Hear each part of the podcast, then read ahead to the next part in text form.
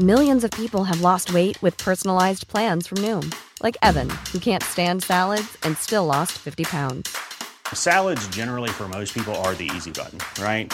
For me, that wasn't an option. I never really was a salad guy. That's just not who I am. But Noom worked for me. Get your personalized plan today at Noom.com. Real Noom user compensated to provide their story. In four weeks, the typical Noom user can expect to lose one to two pounds per week. Individual results may vary. Heraldo Radio. La HCL se comparte, se ve y ahora también se escucha. Heraldo Media Group presenta Sergio Sarmiento y Lupita Juárez. Información veraz y oportuna con un toque personal y humano.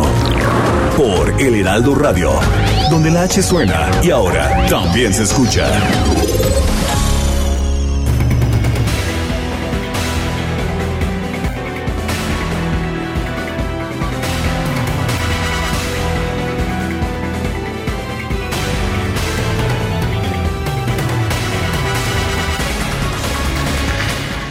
Están aumentando y están aumentando fuerte los contagios por COVID-19.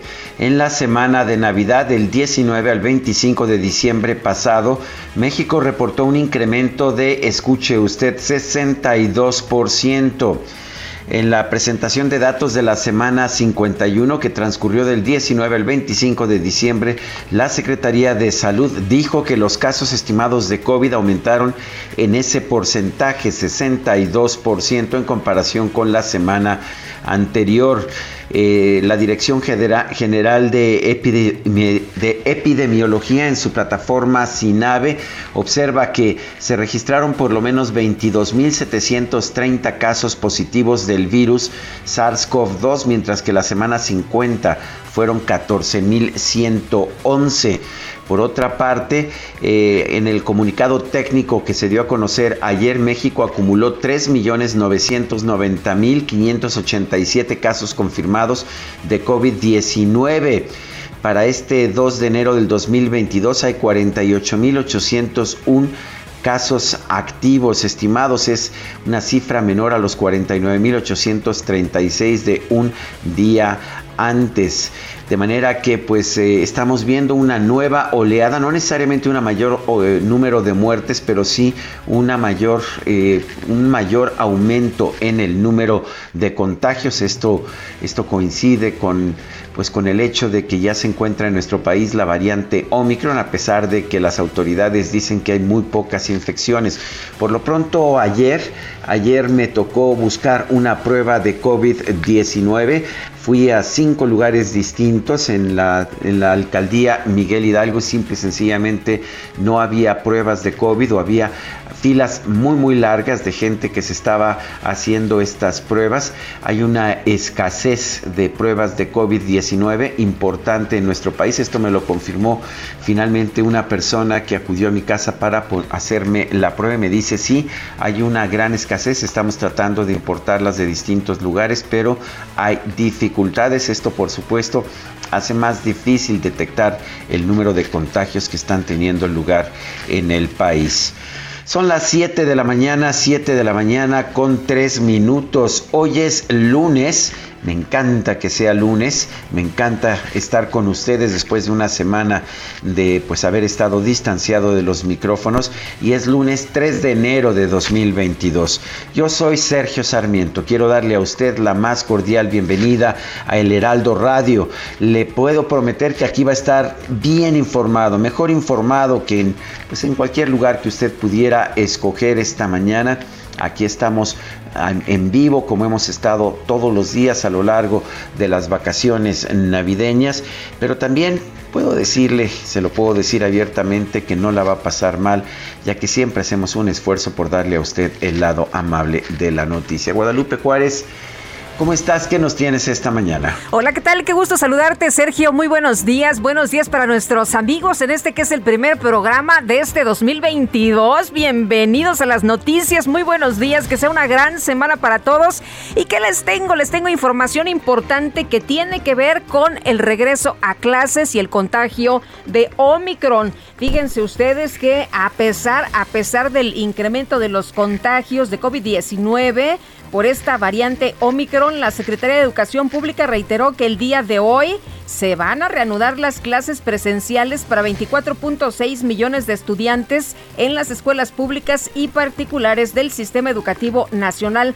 Por cierto, por cierto, señalarles que al menos 11 entidades decidieron aplazar el regreso a las, a las aulas, a las clases, para evitar un rebrote entre alumnos y como alternativa, el reinicio de cursos será a distancia. Luego del término de este periodo vacacional de invierno, la SEP declaró pues que están listos y llamó al personal educativo, estudiantes, padres de familia, tutores y autoridades educativas a sumarse a este regreso. La SEP dijo que el regreso a clases se va a llevar a cabo de forma segura y con apego a la guía para el regreso responsable y ordenado a las escuelas ciclo 2021-22. Y bueno, aunque la SEP marcó esta fecha, las entidades también tienen autoridad en materia educativa, por lo cual las autoridades de Chihuahua, Jalisco y Nuevo León dijeron que se prolonga la modalidad a distancia una semana más, por lo que el regreso presencial será hasta el 10 de enero. Baja California, Baja California Sur, Hidalgo, Yucatán y San Luis Potosí postergaron el regreso dos semanas. Será el regreso. Ellos van a, a, regresar hasta el 17 de enero. A esta medida se sumaron Tamaulipas hasta el 7 de febrero y también Coahuila y Quintana Roo, donde aún no tienen un plazo estimado para el regreso a las aulas. El Estado de México, bueno, ahí las autoridades marcaron el regreso a los alumnos como opcional por lo que aquellos que no quieren volver de manera presencial, para los que nos están escuchando en el Estado de México, es opcional y si no quieren volver de manera presencial podrán mantenerse con clases a distancia. También hay que recordar que la SEP además se comprometió a que las primeras semanas de este año se va a aplicar la vacuna de refuerzo contra COVID-19 al personal educativo para garantizar la seguridad sanitaria en los planteles. Este Omicron que pues ha preocupado mucho por el eh, pues eh, la rapidez de los contagios, ¿no? Eh, imagínense nada más que el 20 de diciembre teníamos 1.500 casos y bueno, al día de ayer tenemos 10.864. Estaba leyendo un dato bien interesante sobre los brotes de Omicron mejor estudiados que hoy se publica en una columna del periódico El Heraldo. Es una columna de Karina Álvarez y dice que eh, este, este brote, que es uno de los más estudiados, es el de una fiesta en Oslo en la que un invitado recién llegado de Sudáfrica infectó con la variante al menos a 81 de los 117 asistentes para que usted se dé una idea de cómo se da el contagio, la rapidez y el número de personas que pueden resultar infectadas. Son las 7 de la mañana con 7 minutos.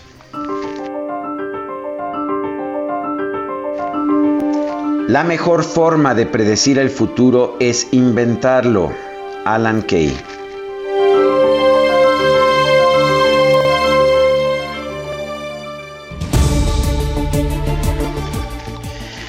Bueno, y las preguntas, ya sabe usted que nos gusta preguntar, a mucha gente que nos escucha le gusta responder, pues andaba yo de vacaciones, pero de todas formas hice la siguiente pregunta el pasado viernes 31 de diciembre.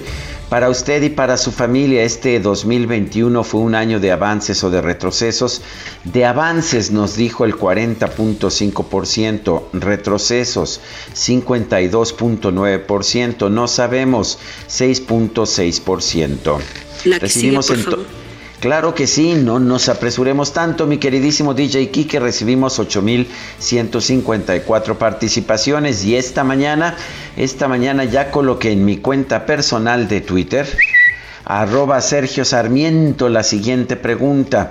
¿Usted piensa que este 2022 será mejor que el 2021? Bueno, está parejísima la votación, mi queridísima Guadalupe. Nos dice que sí el 42.5%, que no el 42.9% quién sabe, 14.6%. En 49 minutos hemos recibido 759 votos. No está tan fácil. Las destacadas del Heraldo de México. Bueno, y ya estamos listos con las destacadas. Itzel González, qué gusto saludarte esta mañana. Muy buenos días. Muy buenos días, Lupita, Sergio, queridos destacalovers. Feliz año nuevo, todavía se vale. 3 de enero del 2022. Los saludo, por supuesto, con Muchísimo gusto esta mañana de lunes, lunes frío aquí en la alcaldía Gustavo Amadero. Los saludo a distancia, seguimos trabajando a distancia, seguimos cuidándonos, pero eso no impide que nos sigamos informando. Así que, ¿qué les parece si esta mañana de lunes comenzamos con las destacadas del Heraldo de México? En primera plana, contagios crecen 62%. CEP mantiene clases pese a Omicron. Este lunes vuelven a las aulas 24.6 millones de alumnos. Solo 11 estados aplazaron el retorno presencial para evitar un rebrote. País, reforma contra outsourcing, arrancan controles laborales, aplican 40 mil inspecciones contra subcontratación ilegal en todo el país. Ciudad de México, ciberdelito, hackean el WhatsApp de alcaldes afecta a titulares de Tláhuac, Venustiano Carranza e Iztacalco. Estados, reto vigente, descuidan migración de menores.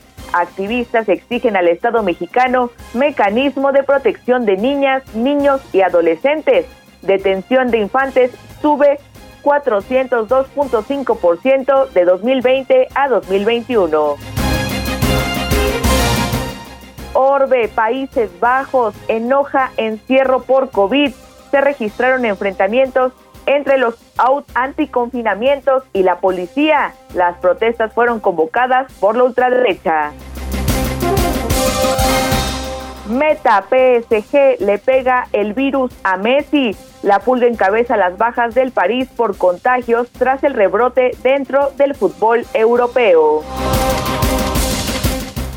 Y finalmente, en mercados, combustible de aviones aumenta 69% precio de la turbocina. En noviembre de 2021 se vendió en 14.42 pesos el litro. Lupita, Sergio, amigos, hasta aquí las destacadas del Heraldo. Feliz lunes. Igual para ti, Itzel, muchas gracias, muy buenos días. Y bueno, escuchábamos esta información de Itzel González que se publica en el Heraldo sobre el hackeo, pues a muchas personas, a varios alcaldes. Así que también hay que estar pendientes, chiquillos y chiquillas. Si les llega un WhatsApp de Vicente Fox pidiendo dinero, no le hagan caso también. Al expresidente le hackearon su teléfono. Muy bien, son las 7 de la mañana con 12 minutos de este lunes 3 de enero de 2022. Vamos a un, vamos a un resumen de la información más importante. En un video, el consejero presidente del INE, Lorenzo Córdoba, aseguró que el instituto continúa trabajando en la organización de la consulta de revocación de mandato al acatar las resoluciones de la Suprema Corte de Justicia y el Tribunal Electoral como lo disponen las sentencias, sin afectar o comprometer nuestras facultades constitucionales, legales, estatutarias, ni los derechos laborales de quienes trabajan en el instituto. Si después de ese nuevo esfuerzo aún hacen falta recursos, estos se les solicitarán a la Secretaría de Hacienda y Crédito Público y si los mismos no son entregados, la revocación de mandato se organizará con el presupuesto disponible y solo con aquellas características y modalidades que puedan fondearse. Bueno, por otro lado, Lorenzo Córdoba señaló que la denuncia penal que presentó el presidente de la Cámara de Diputados, Sergio Gutiérrez, en contra de los consejeros electorales que aprobaron aplazar algunas actividades de revocación de mandato, sigue su cauce porque, ¿qué cree usted? Se persigue de oficio. Cierto que la presión social de académicos, formadores de opinión, asociaciones gremiales organizaciones sociales, actores políticos y hasta del presidente de la República obligaron a quien preside la Cámara de Diputados a rectificar. Qué bueno que lo haya hecho. Sin embargo, las denuncias penales contra los servidores públicos se persiguen de oficio y hoy siguen su curso ante la Fiscalía General de la República. Ojalá pronto se enmiende el error y se desestimen esas denuncias sobre presuntos delitos claramente inexistentes y que evidentemente solo tienen propósitos políticos. El consejero electoral Lorenzo Córdoba también consideró que esta denuncia penal recuerda las peores prácticas de los regímenes autoritarios, ya que se pretendió usar el brazo penal del Estado para amedrentar y amenazar. Es grave que el presidente de un poder, en el que además está representada la pluralidad de la nación, haya recurrido a denuncias penales para tratar de encarcelar a quienes no opinamos igual que él. Se trata de un acto que recuerda las peores prácticas de los regímenes autoritarios. Perseguir a servidores públicos por tomar acuerdos y recurrir a otros poderes para tratar de cumplir con sus responsabilidades legales implica criminalizar el derecho a disentir. Bueno, y por otra parte, el Partido Acción Nacional emitió una invitación a sus militantes y simpatizantes para que participen en el proceso a fin de designar al candidato del partido por el gobierno de Tamaulipas. A través de Twitter, el expresidente Vicente Fox Quesada informó que su cuenta de WhatsApp fue hackeada, por lo que pidió ignorar cualquier mensaje que provenga de ella. Qué curioso, yo lo había estado ignorando desde antes, pero no sé si es por otras razones. No, bueno, pues es que en este WhatsApp te iba a pedir una lana. Ah, Así que si te llega, no, no vayas a caer, ¿eh? No, no es, no, es Vicente Fox. Bueno, los hijos del secretario técnico de la Junta de Coordinación Política del Senado, José Manuel del Río Virgen, exigieron que la Comisión Nacional de Derechos Humanos intervenga para frenar las presuntas irregularidades cometidas en el proceso en contra del funcionario. En redes sociales se difundieron fotografías del gobernador de Morelos, Cuauhtémoc Blanco, disfrutando de sus vacaciones en hoteles y estadios de Brasil luego de que solicitó licencia temporal para ausentarse del cargo por motivos personales. Y Ramón Ledesma, el expresidente seccional de la comunidad de la Junta del municipio de Guerrero, Chihuahua, fue detenido por el presunto homicidio de tres personas durante una celebración de fin de año. La dirigente de la organización Madres Buscadoras de Sonora, Ceci Patricia Flores, pidió a los líderes de los cárteles que operan en el estado que no atenten contra sus compañeras y les permitan seguir buscando a sus hijos pues no debería estar haciendo esto la autoridad, no las madres, pero bueno, ya sabemos cómo funciona en México, las propias mujeres, los propios afectados tienen que hacer este tipo de trabajo y no solo eso, sino suplicarle a los cárteles que les den oportunidad de buscar los restos de sus seres queridos. El presidente López Obrador publicó en el Diario Oficial de la Federación un decreto con cambios al reglamento interior de la Secretaría del Bienestar, con los cuales se hace oficial la desaparición del Instituto Nacional de Desarrollo Social Indesol. La Red Nacional de Refugios lamentó la desaparición del Indesol, consideró que esta acción representa un grave retroceso en los derechos humanos y la democracia. Bueno, y la Comisión Federal de Electricidad informó que el paso del Frente Frío número 19 ocasionó cortes en el suministro de electricidad de Tamaulipas y Veracruz, lo cual afectó a más de 193 mil usuarios.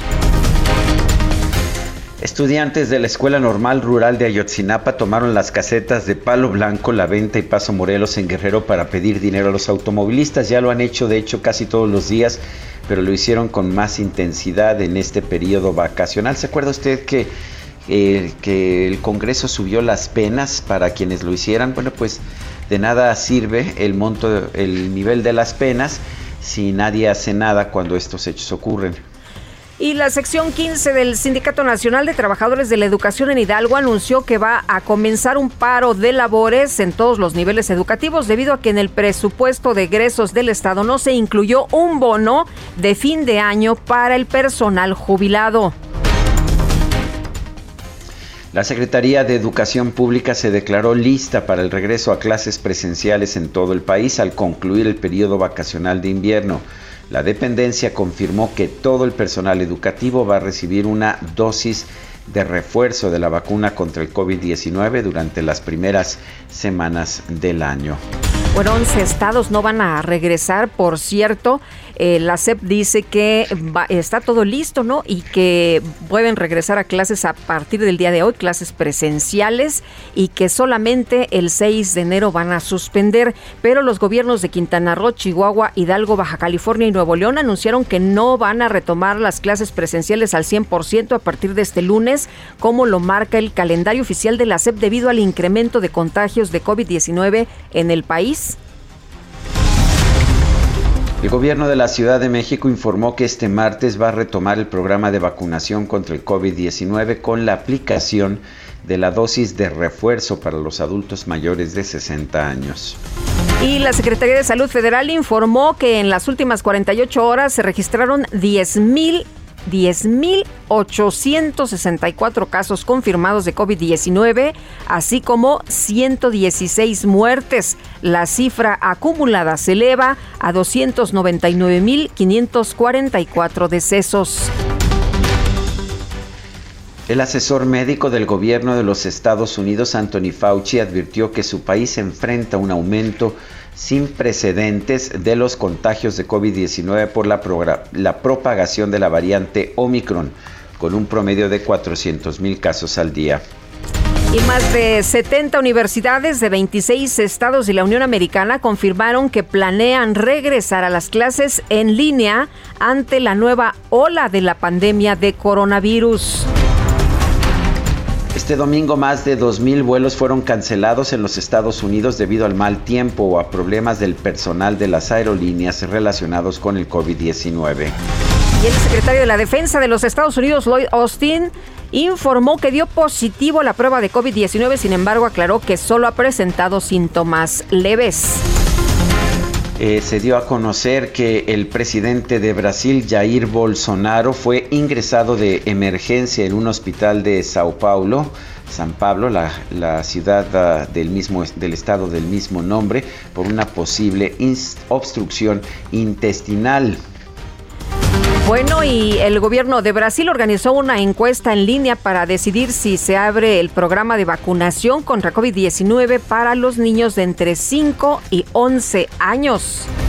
O sea que ellos sí son muy demócratas porque por votación se decide si se... ¿Cómo ves? En, lugar de que el secretario de salud o alguien ah, eh, relacionado, ¿no? Para que, el pueblo decida. Pues que el, pueblo, que el pueblo bueno sí decida.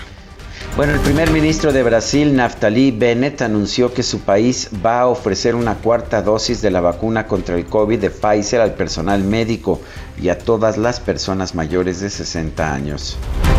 Y los Países Bajos, en Países Bajos miles de personas salieron a las calles de Ámsterdam para protestar en contra de las nuevas medidas de confinamiento impuestas por el repunte de la pandemia allá en Europa. Bueno, ya en información deportiva, la directiva del Paris Saint-Germain informó que el delantero argentino Lionel Messi dio positivo a la prueba de COVID-19. ¿Me permites dar la siguiente, mi queridísima Lupita? Sí, como no, con mucho gusto. A ver, fanfarrias, por favor, Quique, no seas mezquino. Se lo merecen. Los empacadores de Green Bay aseguraron la cima de la Conferencia Nacional de la NFL tras vencer 37 a 10 a los vikingos de Minnesota en la semana 17 de la NFL y la verdad es que los empacadores se vieron como campeones no de la división uh, norte, no de la conferencia este, sino del Super Bowl, se ven impresionantes. Son las 7 de la mañana con 22 minutos.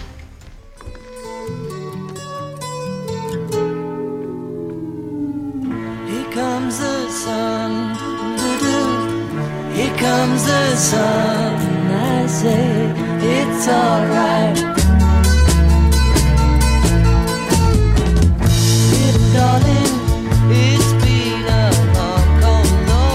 Puedo decir a mi queridísima Guadalupe Juárez? George Martin, el productor de los Beatles, uno de, de, los grandes arquitectos del gran éxito de los Beatles, nació el 3 de enero de 1926. Hoy, hoy lo vamos a estar celebrando. Esta te la dedicó a ti, mi queridísima. Yo lo sé, yo lo sé. Se llama Here Comes the Sun. Escogí las canciones del álbum Love porque es un álbum que él produjo ya sin los Beatles, muchos años, uh, muchos años después, eh, ya cuando estaba, eh, me parece que fue en 2006 cuando lo produjo, y bueno, y este álbum tiene muchos de los elementos que hacían este, realmente distinto a George Martin como productor musical. Y aprecio mucho que hayas escogido esta para abrir todo, todo, ya sabes que este, eh, están los babasónicos están a consideración para mañana, ¿eh? Sí, sí, yo sé, yo sé que estaba ahí la propuesta de unas fans que tiene por aquí en la producción. Bueno, pues vamos a, vamos a una pausa. Guadalupe Juárez y Sergio Sarmiento estamos en el Heraldo Radio, estamos escuchando Here Comes the Sun, aquí viene el sol de los Beatles y estamos recordando al gran productor de los Beatles, George Martin. Ay, qué bonito que siempre, siempre, independientemente cómo esté la oscuridad, siempre sale el sol.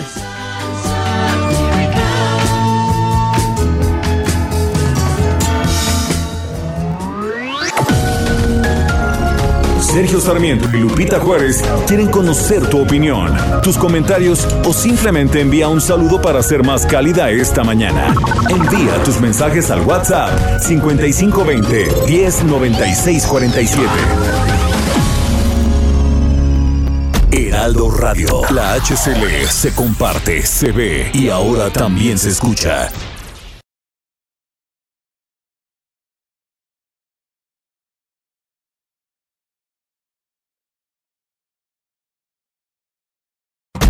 Heraldo Radio. La HCL se comparte, se ve y ahora también se escucha. Continuamos con Sergio Sarmiento y Lupita Juárez por El Heraldo Radio.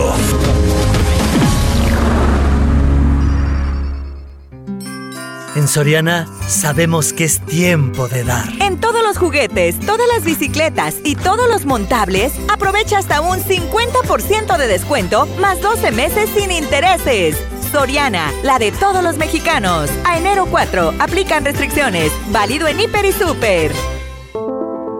El 3 de enero de 1924 falleció Felipe Carrillo Puerto, político, periodista, caudillo de la Revolución y gobernador de Yucatán Nació en Motul el 8 de noviembre de 1874. Participó en la Revolución Mexicana, en el movimiento zapatista y en 1915 ya tenía el grado de coronel e integrante de la Comisión Agrarista del Zapatismo. Se le reconoce que desde antes de la Revolución Social Mexicana ya predicaba la Constitución de 1857 entre los indios mayas. Ocupó la gubernatura yucateca en 1922 y pronunció el primer discurso de su mandato en lengua maya.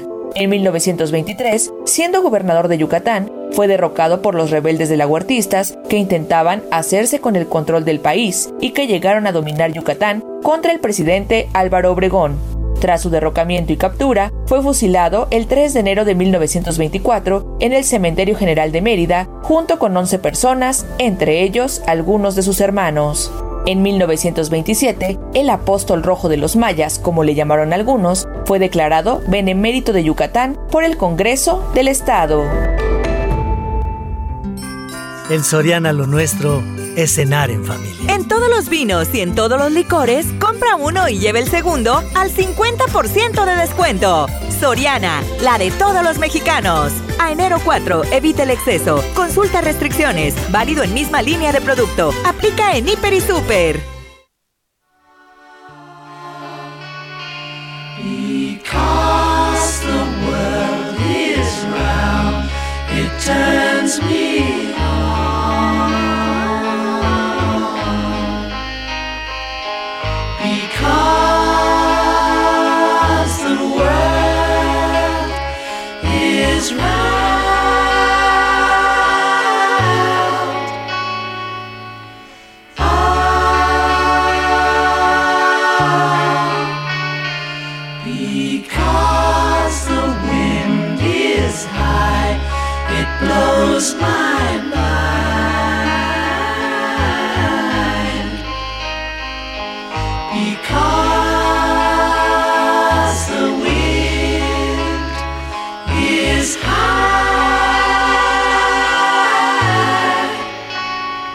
Estamos escuchando la canción Because de los Beatles y estamos escuchando la versión que surge en el álbum Love. Es un álbum hecho de remixes, de mezclas de música a través del trabajo de George Martin y de su hijo Giles Martin. George Martin fue el gran productor de los Beatles durante la mayor parte de su tiempo como, como conjunto, como agrupación y es uno de los grandes responsables del sonido de los Beatles. Vemos en el álbum Love, que es el que estamos escuchando el día de hoy, eh, formas más innovadoras de, mezcla eh, que me parece le dan un sentido muy especial a la música de los Beatles.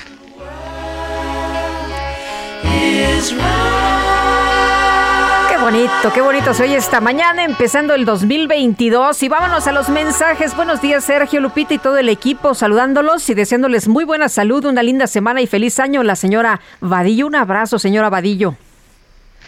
Bueno, dice Amy Shehoa, qué bueno que trabajo en una institución lo suficientemente responsable como para posponer el regreso presencial ante la cuarta ola, aunque, aunque algunos sigan renegando de los confinamientos ante la indiferencia del gobierno. Saludos cariñosos de Año Nuevo. Y nos dice Francisco 1955, buenos días Sergio Lupita, hoy solo les mando un fuerte abrazo y que Dios y todos juntos nos ayude. De acuerdo con datos de la Secretaría de Salud, se reportó un incremento del 62% en los contagios de COVID-19 en la semana de Navidad en México. Gerardo Suárez nos tiene la información. Adelante, Gerardo. ¿Qué tal? Muy buenos días, Sergio Lupita. México reportó un incremento del 62% en los contagios de COVID-19.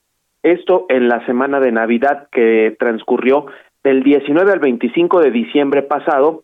Y bueno, este, este incremento es en comparación con la semana previa a Navidad, al abrir la presentación de datos de la semana 51 que transcurrió del 19 al 25 de diciembre, la Secretaría de Salud indicó que los casos estimados de COVID-19 aumentaron 62% en comparación con la semana anterior. Al realizar un cruce de información con este reporte técnico diario y la plataforma SINAVE de la Dirección General de Epidemiología, se observa que en la semana 51 hubo 22.730 casos positivos del virus SARS-CoV-2, mientras que en la semana 50 hubo 14.111. Las semanas, las cifras de la semana 51 seguirán en proceso de, de actualización de aquí hasta el próximo sábado. El aumento tan alto ocurre después de varias semanas en las que la epidemia había entrado en una fase de meseta o estabilización. Sin embargo, como hemos visto en los últimos días con el impulso de la variante Omicron y de la temporada invernal, pues ya ha habido un repunte de COVID-19 en México. Y en medio de esta situación, ayer la Secretaría de Educación Pública se pronunció sobre continuar, mantener la fecha de este lunes como la del reinicio a las clases presenciales en el país. Y eh, pues este pronunciamiento se hizo para que 24.6 millones de estudiantes en las escuelas públicas y particulares del sistema educativo nacional regresen, atiendan este llamado de la SEP al regreso presencial, lo cual contrastó Sergio Lupita con las medidas que han tomado al menos 10 entidades que aplazaron el regreso presencial, ya sea hacia una semana más o hasta dos semanas para esperar al retorno presencial y mientras lo harán de manera virtual. Pero el llamado general de la SEP ha sido regresar a las clases presenciales a partir de este lunes y finalmente precisó que el único día de esta semana que se va a descansar es el día 6 de enero y de vuelta a las actividades el viernes 7 de enero. Sergio Lupita, esta es la información que les tengo. Gerardo Suárez, muchísimas gracias. Buen día, hasta luego. Bueno, pues regresan los chavitos a clases luego de reportar estos eh, fuertes contagios importantes.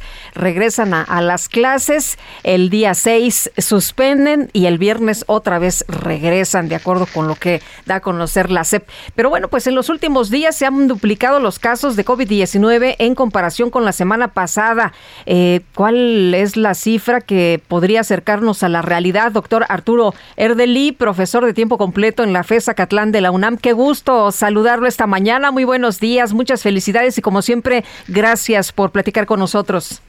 Encantado, feliz año, Sergio y Lupita, a sus órdenes. Doctor, eh, ¿cuál es la cifra que usted ha estado viendo, que usted ha estado revisando? ¿Qué datos tiene? Eh, ¿cómo, ¿Cómo vamos en este contagio que se nos ha dicho, pues no es tan letal como Delta o como otras variantes de COVID, pero es muy contagioso el de Omicron?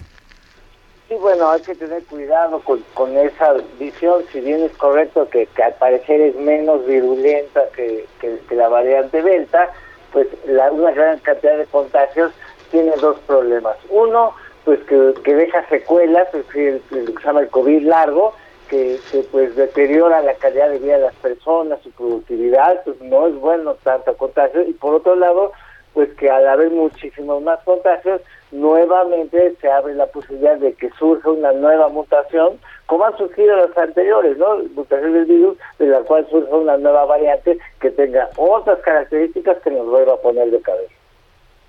Eh, eh, exactamente cuáles son las cifras. Sí estamos viendo un incremento fuerte en los contagios, ¿no es así? Pero estamos viendo menos mortalidad o eso es lo que estoy leyendo en las cifras.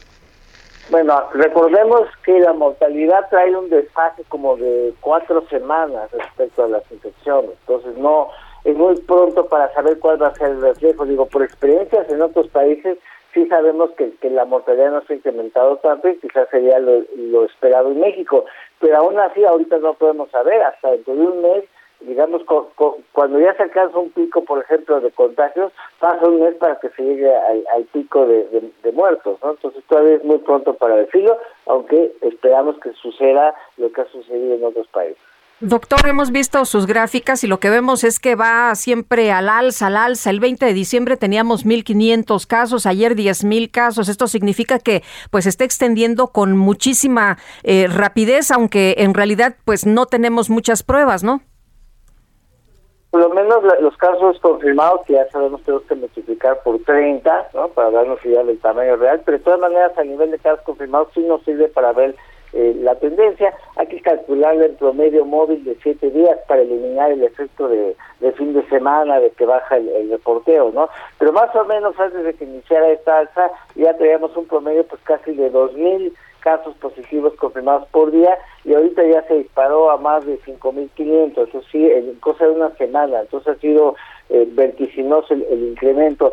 Y ha sido distinto, eh, empezó realmente por dos entidades, por Baja California Sur y por Quintana Roo, justamente donde están dos pueblos turísticos de mucho turismo internacional y como no tenemos ninguna restricción de entrada, bueno, pues por ahí empezó. De hecho, ahorita el peor caso es justamente Baja California Sur, que ya ya ya trae un nivel de contagio que ya superó a, a a- al pico de Delta de agosto. El segundo peor caso es Quintana Roo, que para llevar, y, y ya tenemos prácticamente 23 de las 32 entidades federativas que todas presentan repuntes, que algunos van empezando, otros van a medio camino. Eh, doctor, eh, ¿qué tanto afecta el que aparentemente hay una escasez de, pruebas de antígeno y de, de pruebas PCR? Eh, yo ando medio agripado, ayer fui a cinco lugares distintos, ni lugares públicos ni lugares privados tenían, y los lugares que tenían las pruebas tenían unas colas enormes que yo pensé que eran pues un mayor riesgo de contagio. Finalmente una amiga me, me llevó a mi casa una prueba para hacérmelo en la noche, di negativo afortunadamente, pero eh, entre que me puse a averiguar, encontré que hay una fuerte escasez de pruebas y me decía la persona que me llevó la prueba a mi casa, me dice, estamos teniendo muchas dificultades para importarlas, no, hay una gran escasez. ¿Qué tanto puede esto hacer que no tengamos las cifras correctas de, de lo que está aconteciendo en este momento? Pues sí, sí, definitivamente eso puede, puede afectar la, la medición. Y aún así, con esta situación de escasez, sí alcanzan a ver el, el incremento acelerado de contagios de cualquier forma, ¿no? Aparte de que, bueno, en el sistema público, eh, pues pudiera ser distinto, digamos, quizás en los kioscos o en algunos lados, que, que mucho de esa información no queda de todas maneras registrada, ¿no? Digamos, ya en los centros públicos, bueno, hay otras formas en las que pueden decidir, eh, puede ser por asociación epidemiológica, hay, hay otras formas en las que ellos pueden darse idea. Pero sí, en esta época de, y de tanto contagio, pues tener este, una, una gripita más bien hay que sospechar que efectivamente es COVID-19. Muy bien, pues doctor, le agradecemos como siempre que pueda platicar con nosotros y darnos estas cifras y ponernos pues eh, más claro lo que está ocurriendo con esto de los contagios de Omicron. Encantado, como siempre. Buenos días. Muchas gracias, muy buenos días. Es el doctor Arturo Erdeli, profesor de tiempo completo en la FES Acatlán de la máxima casa de estudios. Bueno, y por lo pronto el ISTE, el Instituto eh, de Seguridad Social para los Trabajadores del Estado, está haciendo un llamado a sus trabajadores, a su, a su personal, para que se preparen para lo que llama una una cuarta ola de COVID-19. Este instituto, el ISTE, envió a direcciones de hospitales generales, regionales, el Centro Médico Nacional 20 de noviembre, a las clínicas hospital y las clínicas de medicina familiar, una circular en que pide que todo el personal se prepare para el repunte de nuevos casos y hospitalizaciones. Este incremento de contagios ya se encuentra, eh, bueno, dice que este incremento de, de contagios indica que México ya está en la cuarta ola de la pandemia por COVID-19, según lo señala este documento. Con la información disponible a nivel nacional e internacional, sabemos que la variante Omicron tiene una velocidad de transmisión mayor que las variantes anteriores y que provocará un mayor número de casos leves con manifestaciones clínicas bronquiales en lugar de pulmonares, que se traducirá en un incremento de las consultas ambulatorias, perdón, en unidades de primer y segundo nivel con atención de medicina familiar, por lo que se debe reforzar la atención en las áreas de triaje para el correcto diagnóstico y derivación de los pacientes a donde corresponder. Esta circular está firmada por Ramiro López Elizalde, director normativo de salud del ISTE, quien señala que para, para este nuevo año lo que se espera es un gran número de licencias médicas con motivo del contagio masivo. En consecuencia, se deberá reforzar el procedimiento correcto para otorgarlas y evitar la emisión de, de estas licencias de manera innecesaria. Bueno, y el PAN en el Congreso de la Ciudad de México solicitó a las autoridades capitalinas reforzar las medidas sanitarias en las escuelas públicas de la capital. Cintia Stettin, nos tienes todos los detalles. Adelante, ¿qué tal? Muy buenos días. ¿Qué tal? Muy buenos días, Lupita y Sergio. Buenos días al auditorio. Pues esto lo dijo el diputado del PAN en el Congreso de la Ciudad de México, Diego Garrido López, quien solicitó a la jefa de gobierno, Claudia Sheinbaum, presentar su plan de seguridad sanitario ante el regreso a clases presenciales para alumnos de nivel básico.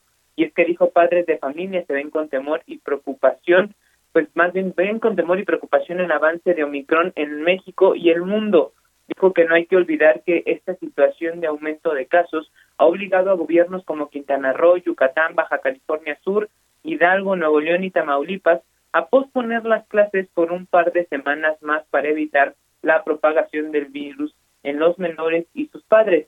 Señaló que mientras se garantice la seguridad sanitaria, la comunidad estudiantil se sentirá protegida y confiada de regresar a las clases. Eh, recordó que en dos días antes de terminar el 2021, la capital reportó 159 casos de Omicron. Es por ello que llamó a las autoridades capitalinas, principalmente a la Secretaría de Salud, a reforzar las medidas de seguridad en los planteles de educación básica. Es la información que tenemos hasta el momento. Muy bien, muchas gracias, Cintia. Seguimos pendientes, muy buenos días. Buenos días. Bueno, son las 7 de la mañana con 46 minutos. El patrimonio de las 20 mayores fortunas del mundo creció en 2021 en 500 mil millones de dólares. Es un crecimiento del 30%. Esto en un momento en el que pues, el resto de la población del mundo estaba sufriendo la situación de la pandemia algunas de las medidas que se han, uh, que se han dado a conocer, que se han aplicado, pues lo que han hecho es generar una mayor concentración de la riqueza. Esta concentración es en buena medida eh, resultado del hecho eh, de que las bolsas de valores tuvieron el año, el año pasado uno de sus mejores años en la historia. Son las 7 de la mañana, 7 de la mañana con 47 minutos.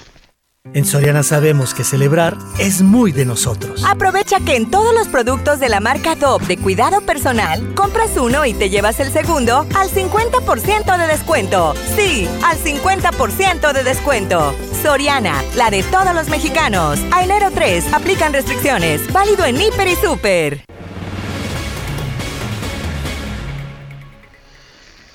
El Instituto Nacional de Antropología e Historia dio a conocer que el personal eventual de la dependencia será recontratado.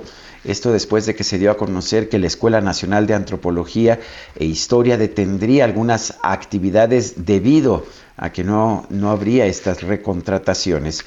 Diego Prieto Hernández es director del Instituto Nacional de Antropología e Historia.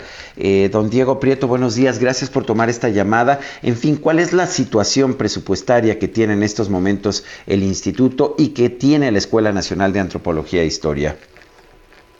Muy buenos días, don Sergio. Me da mucho gusto poder platicar con usted y con su siempre atento público y poder conversar de esta gran institución que es el Instituto Nacional de Antropología e Historia, que como usted sabe es la institución pública que se dedica al estudio, el cuidado, la protección legal eh, y también la difusión y el disfrute social de nuestro patrimonio cultural en general y particularmente el patrimonio arqueológico, histórico y antropológico. Pero también el INE cuenta con escuelas, con tres escuelas de gran tradición y excelencia, una de las cuales es la Escuela Nacional de Antropología e Historia, la más grande con la que cuenta el INA. La situación presupuestal del INA pues no es mm, eh, menor que la del año pasado, es ligeramente eh, un presupuesto más alto que se acerca a los cuatro mil millones de pesos. Este, esto pues nos permitirá atender las necesidades siempre que también nos podamos ocupar de eh, los ingresos propios que tiene el instituto, sobre todo por las entradas en museos y zonas arqueológicas, pero también otros bienes y servicios que el instituto brinda. Igual, la escuela tendrá un presupuesto ligeramente superior, probablemente en mayor, en mejor proporción que la del instituto, porque para el INA, desde que yo estoy en, esta administración al frente del instituto y con el apoyo de la Secretaría de Cultura, pues ha sido muy importante fortalecer la escuela. En ese sentido creo que no se comprendió bien una disposición que tenía como único fin el que se pudieran obtener las autorizaciones correspondientes del personal eventual, se pensó que este ya no habría de continuar cuando que por supuesto la intención es que lo haga, por supuesto siempre justificando las funciones y tareas que le corresponden. En el tema de personal eventual, el INA tiene ahí un pendiente presupuestal muy grande.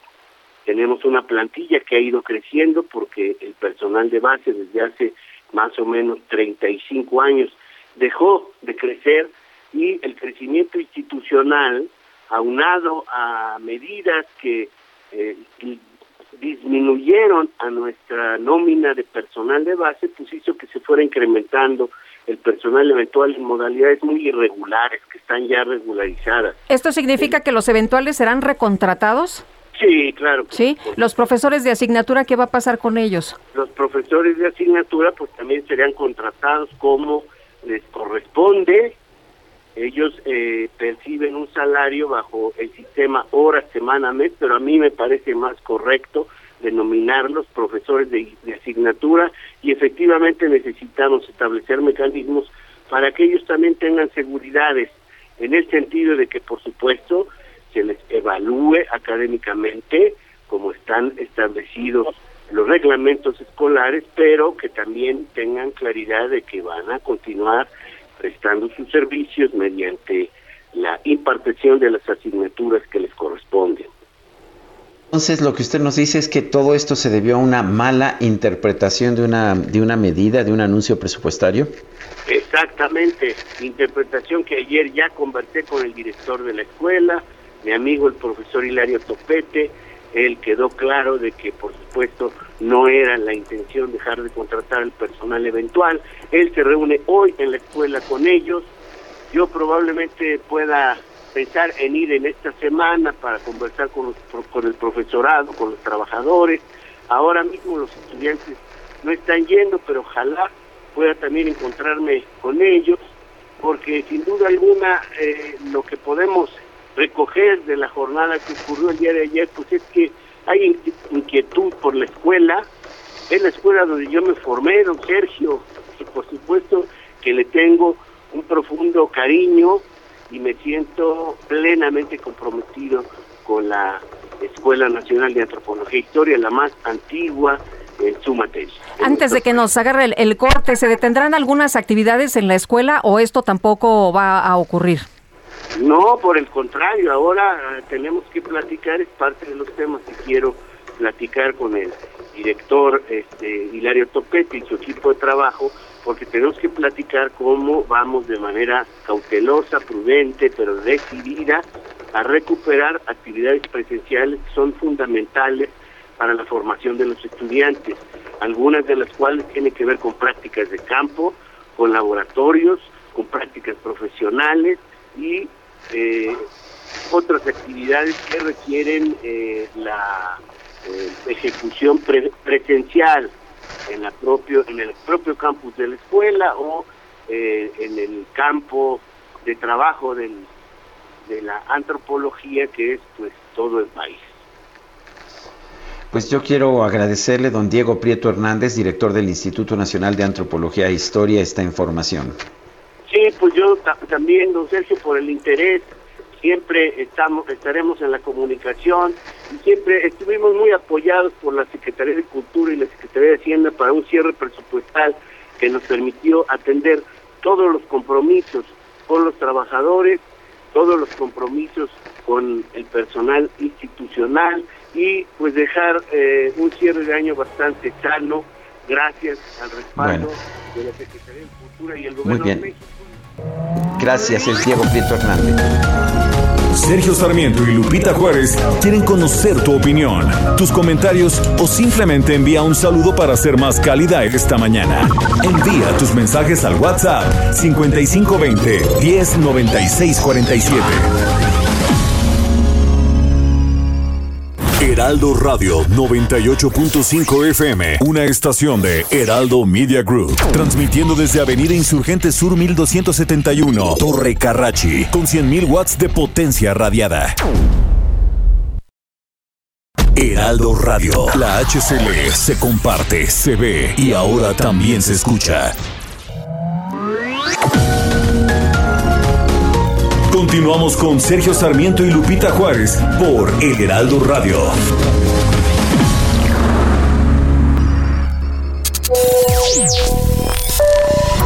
Excelente día, Sergio y Lupita. Excelente año. Felicidades a todos y cada uno de los radioescuchas. José Juan León.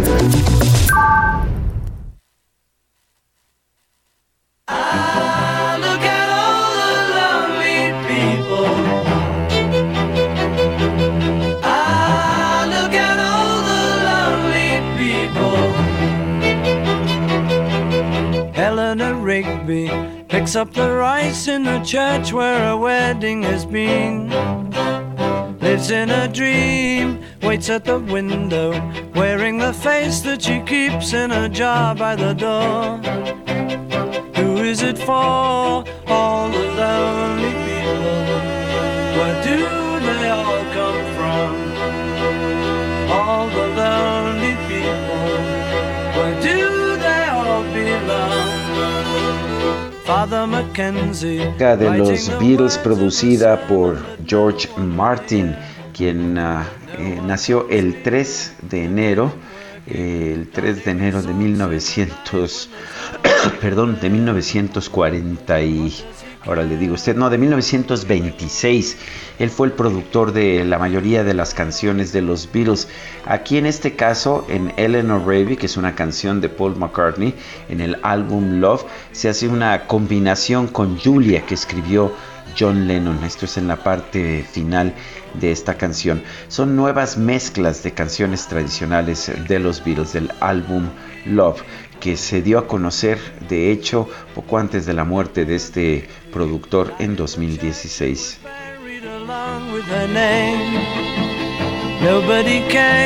Y vámonos a los mensajes. Esta mañana nos dice la eh, Abraham Álvarez de Santa Rosa en Gustavo Madero aquí en la Ciudad de México. Feliz año, ¿cómo avanza la ciencia? La Comisión Federal de Electricidad determina que ahora los frentes fríos provocan cortes de energía eléctrica. Qué ignorancia la mía. Yo suponía que se debía a, a fallas técnicas o falta de mantenimiento. Dice, dice otra persona, es un placer escucharlos ya en este 2022, lo mejor para este año. Excelente selección musical y les envío un fuerte abrazo por aquello del frío. Silvia Matías que nos, que nos está mandando el mensaje desde Santo Tomás en el Estado de México. Son las 8 con 3 minutos. El pronóstico del tiempo. Sergio Sarmiento y Lupita Juárez. Y vámonos con toda la información. Jesús Carachure, qué gusto saludarte. ¿Cómo estás? Buenos días. ¿Y qué nos espera en materia de clima para las próximas horas? Hola Lupita, eh, buenos días, buenos días Sergio, eh, muy buenos días al auditorio que nos escucha y bueno, pues antes que nada, un feliz año eh, a todo el auditorio que nos escuche y que nos ha estado eh, escuchando a lo largo de, todos estos días. Pues eh, sí, respecto a los comentarios que están ahorita eh, ustedes haciendo, iniciamos la semana con, con condiciones invernales sobre gran parte de la República Mexicana, ya lo, ya lo empezaron a sentir desde el día de ayer. Eh, tenemos el Frente Frío número 19 que se localiza en el sureste del territorio nacional y su masa de aire polar que ya desde ayer está afectando gran parte del territorio mexicano. para hoy tenemos algunas precipitaciones importantes, tenemos lluvias intensas en Veracruz y Oaxaca, eh, lluvias eh, torrenciales en Chiapas y Tabasco, eh, lluvias puntuales muy fuertes en Campeche y lluvias fuertes en Yucatán y Quintana Roo. El resto de la República Mexicana no habrá precipitaciones, pero sí los efectos, como comentaba, de este Frente Frío número 19. Y las imágenes de las olas allá en, Veracruz, impresionante, ¿no? De, tanto así que en la noche pues ya hasta, hasta la luz se les fue. Sí, sí, sí, caray. Bueno, estaba este pronosticado este evento de norte eh, muy fuerte a severo para lo que es la costa de Tamaulipas, Veracruz, eh, todo lo que es eh, Tabasco, Campeche, Yucatán, Quintana Roo, las zonas de costa y el istmo y golfo de Tehuantepec, ¿no? Y sí, ya lo vimos desde ayer, todo el oleaje y el viento, las rachas fuertes de viento que se presentaron durante la tarde de ayer en toda la costa del litoral de Golfo de México y esas condiciones prevalecerán todavía hoy. Hoy también se mantiene esa esa eh, condición de evento de norte para todo lo que es el litoral de, Golfo de México, salvo la costa de Tamaulipas, que ya será eh, viento de menor intensidad, todo lo que es Veracruz, Tabasco, Campeche, Yucatán y la zona norte de Quintana Roo, esperamos el impacto de este evento de norte que todavía estará afectando bastante durante las próximas 24 horas, y el descenso de temperatura, ¿no? que ya lo sentimos desde ayer en la tarde, noche aquí en la Ciudad de México y en algunos otros estados de la República, desde ayer en el transcurso del día se notó este descenso de temperatura muy marcado que se se manejaba desde el fin de, semana y se mantendrá esta condición eh, todavía de temperaturas bajas eh, para mañana por la mañana. Ya esperamos que mañana por la tarde el frente frío ya empiece a debilitarse, pero todavía en la mañana, eh, como comentaba, hoy a lo largo del día se mantendrán temperaturas frías en gran parte de la República y mañana por la mañana todavía se mantendrán estos valores bajos de temperatura en gran parte del territorio nacional, salvo lo que es toda la zona de costa del litoral del Océano Pacífico, donde las temperaturas son cálidas a calurosas. El resto del territorio nacional estamos afectados por este Frente Frío número 19 y su masa de, aire polar. Muy bien, pues muchas gracias por el pronóstico, Jesús Carachure. Te mandamos un abrazo y lo mejor para este año. Igualmente un saludo a todo el auditorio y lo mismo, un, feliz 2022 eh, para toda la gente que nos escucha y que nos sigan escuchando, ¿no? ya que estamos parece que al pie del cañón y al pendiente de las condiciones meteorológicas para darles el reporte. Me parece muy bien, gracias, hasta luego. Hasta luego. Desde el pasado 31 de diciembre, elementos del Servicio de Protección Federal están resguardando el Centro de Investigación y Docencia Económicas, el CIDE, eh, que es una institución que tiene, pues, tiene un conflicto con el gobierno, eh, pues un conflicto complejo, muy intenso. Jimena Medellín es profesora investigadora titular del CIDE. Eh, Jimena, gracias por tomar nuestra llamada y cuéntanos cuál es la situación en estos momentos. Eh, ¿Hubo guardias de, estudiantes o de profesores afuera del CIDE o simple y sencillamente pues ya esto quedó bajo el resguardo de esta institución del Servicio de Protección Federal? Hola, buenos días, Sergio Lupita y las personas que nos escuchan.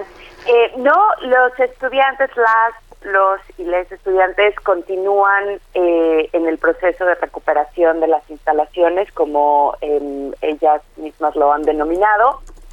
Em, y, pero como bien dices, el 31 de diciembre se hizo un cambio en el servicio de vigilancia y seguridad de las instalaciones, que hasta ese momento estaba a cargo de una empresa privada em, y se anunció a través de un comunicado hace algún un par de semanas que ahora sería asignado al Servicio eh, de Protección Federal, que es parte de, es un órgano desconcentrado de la Secretaría de Gobernación, que opera más o menos como una empresa privada de seguridad eh, propiamente, no, no es que sea un servicio gratuito que se le da al CIDE, sino que se tiene que pagar y de hecho parte de eh, pues lo que se ha solicitado es transparencia en cómo se dio esa asignación directa, porque lo que sabemos es que había una licitación en curso para determinar cómo se renovaría o si se modificaría en la empresa que daba los servicios hasta ese momento,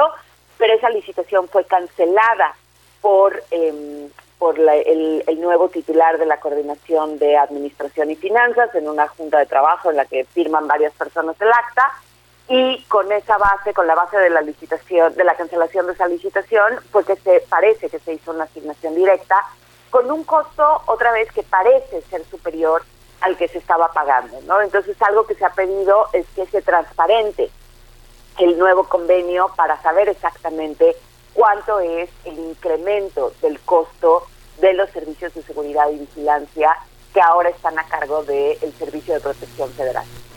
Eh, Jimena, también eh, supimos en estos días de la renuncia del profesor Carlos Heredia Subieta, eh, secretario de vinculación del CIDE, a solicitud del doctor Romero. Cuéntanos eh, qué es lo que sigue pasando, qué es lo que seguimos viendo en el CIDE y qué va a pasar también con los estudiantes que están ahí en el campamento. Van a, se van a levantar, va a haber diferentes movilizaciones. ¿Qué es lo que ustedes están programando para los próximos días? Porque de manera indefinida no pueden estar ahí en el campamento, ¿no?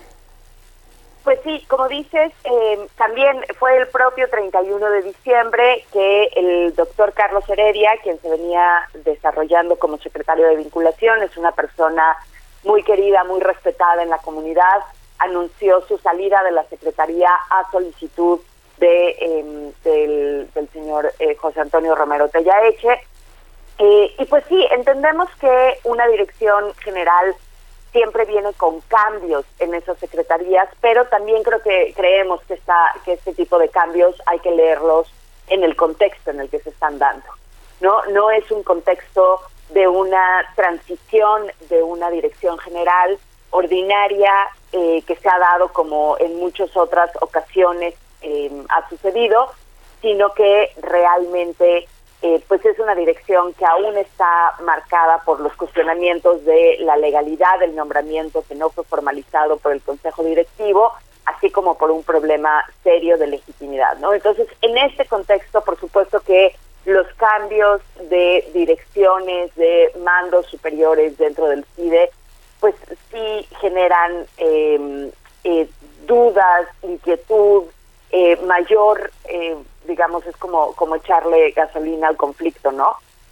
Entonces, por un lado, y por el otro, de los estudiantes y su presencia en las instalaciones, la verdad es que eso, como siempre hemos dicho, es una decisión de ellos y es bastante fluida la decisión, pero estamos ahí para esperar a ver qué es lo que decir.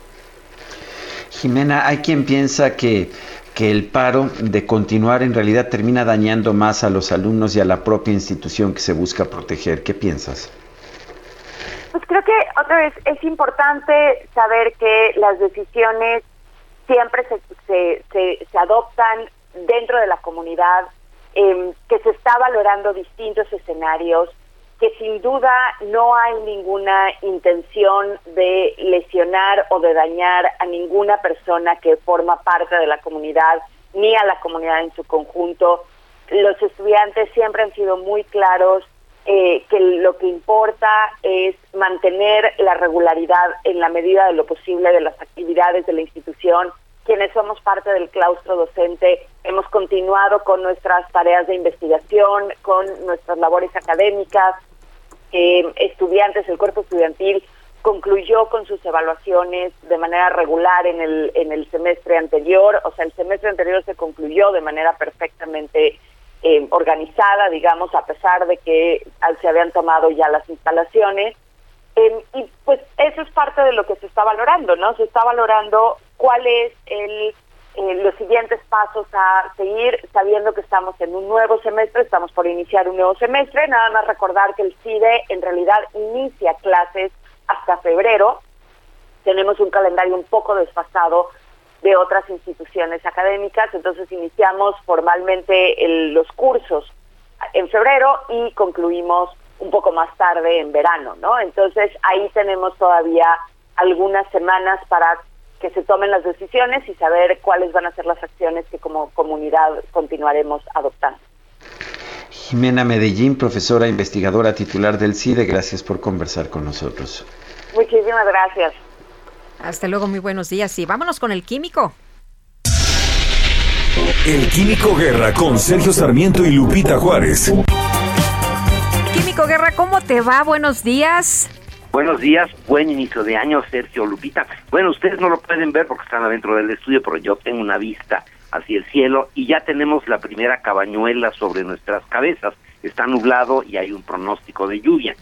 La costumbre de vaticinar, Sergio Lupita, el clima que se presentará durante el año, se les llama las cabañuelas. Está muy arraigado, sobre todo en México y en algunas partes de Sudamérica. Consiste en observar las condiciones del clima que se presenten durante los primeros 24 días del mes de enero, es decir, que el, el primero de enero, si hay cabañuela, va a llover en el mes de enero. El 2 de enero va a llover, por ejemplo, hoy que es el día eh, 3, marzo. Eh, se supone, sí, hoy que es el día 3, se supone que va a llover en marzo, ¿no? Exactamente, Bueno, pues esto eh, inclusive lleva a que gran cantidad de agricultores, por ejemplo, programen eh, la eh, preparación del suelo, la siembra, eh, la preparación también para las cosechas, con base en esta creencia popular.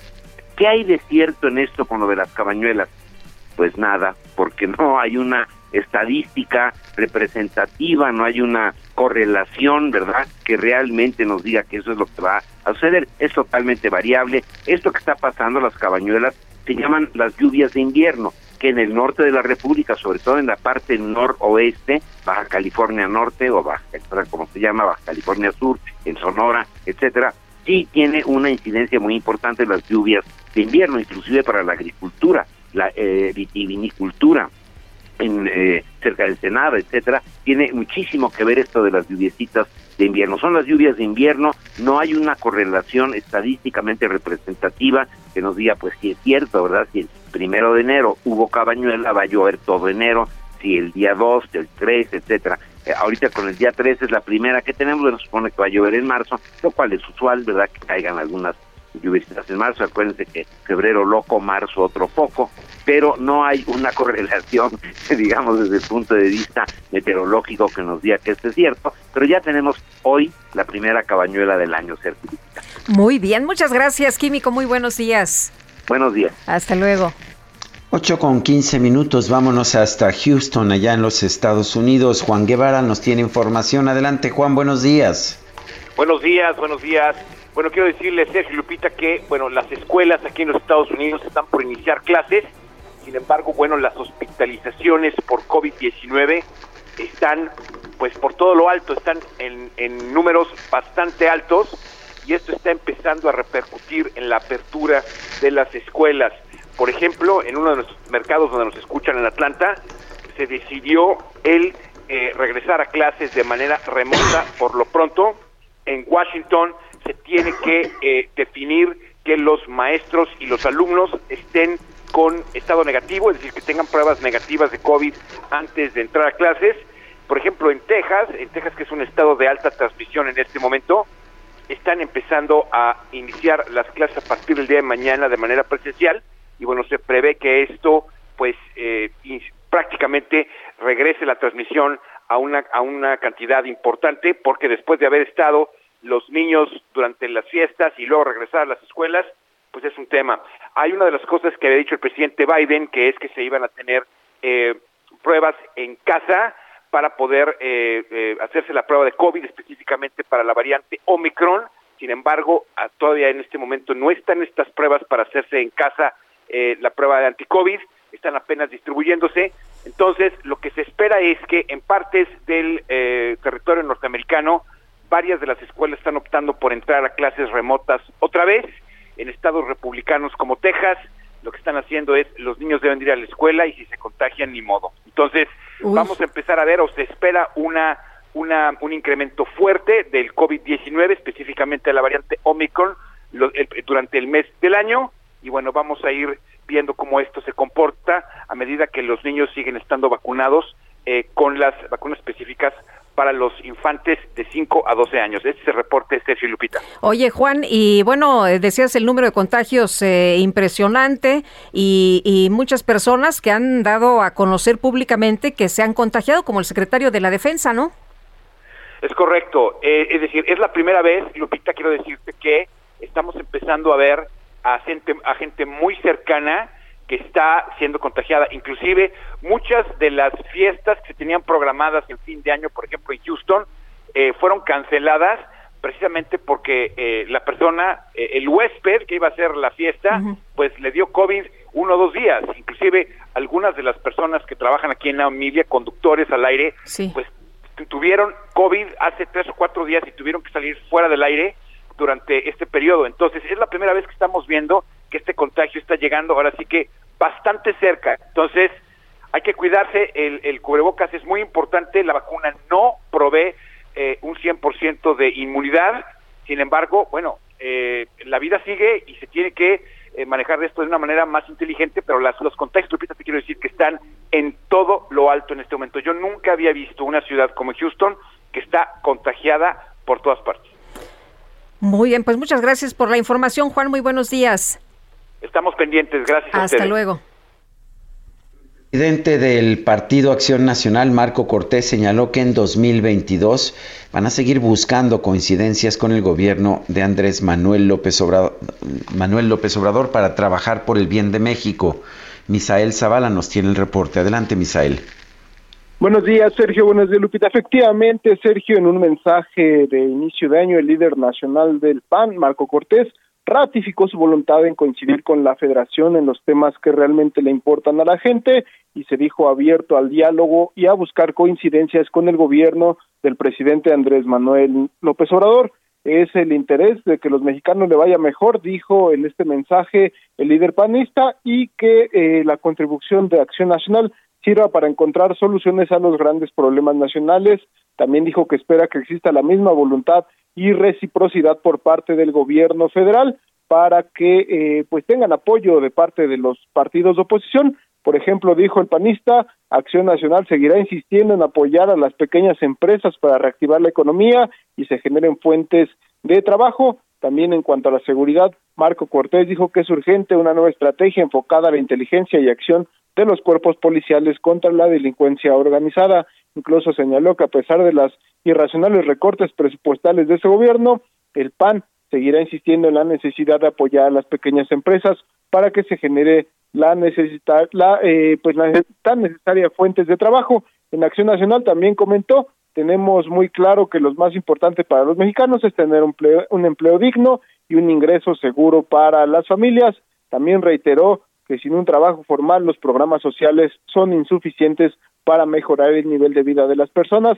Por eso nuevamente pedir al gobierno que se apoye al sector productivo, que genere empleos para que se generen certezas a los inversionistas y también a las inversiones extranjeras. Hasta aquí la información, Sergio Lupita. Misael Zavala, muchísimas gracias.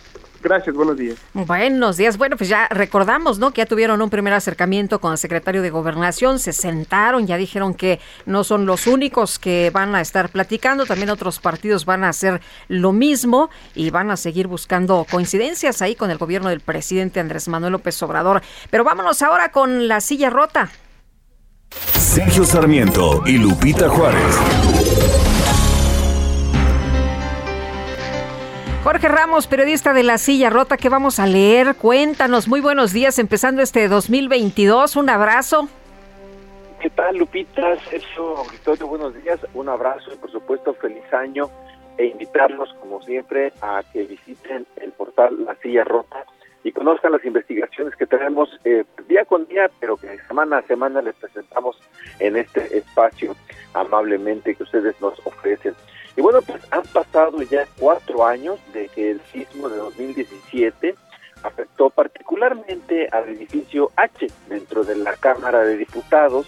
Y bueno, pues a la fecha no se ha concluido su rehabilitación total, aunque el inmueble fue ocupado nuevamente como oficinas. En este momento aún se mantiene la rehabilitación de la fachada para quitarle peso, porque aparentemente es uno de los factores de riesgo que tiene este edificio H. Hay otros, otros edificios, porque está dividido en varios complejos, que también fueron afectados, como son los edificios A y B. Pero eh, habría que mencionar que en, un inicio la rehabilitación general se había estimado en 217 millones de pesos, pero a la fecha, hay que decirlo, y es la investigación que hacemos, la Cámara de Diputados ha erogado casi 500 millones de pesos y con una mala noticia aún no concluyen los trabajos. Así que pues los invitamos a que visiten la silla rota y conozcan esta historia completa. Muy bien, muchas gracias por invitarnos a leer estas investigaciones. Jorge, muy buenos días. Muy buenos días y un abrazo. Son las 8 de la mañana con 23 minutos. Los familiares de José Manuel del Río, quien ah, pues era eh, funcionario de la Comisión de, de la de la Junta de Coordinación Política del Senado de la República, secretario técnico, han señalado en un documento que las acusaciones que se han lanzado en contra de su padre, José Manuel del Río, son una simple venganza política que no hay eh, absolutamente ninguna prueba que lo vincule al asesinato del cual se le acusa, el asesinato de René Tobar Tobar, ex candidato a la alcaldía de Cazones de Herrera, y que lo que hizo el juez al, al dar por iniciado el proceso fue simple y sencillamente señalar que habría posibilidades o habría especulaciones en el sentido de que pudiera ser responsable, pero que no se presentó, que la acusación no presentó una sola prueba. Son las 8 de la mañana con 24 minutos. Guadalupe Juárez y Sergio Sarmiento estamos en el Heraldo Radio. Regresamos en un momento más.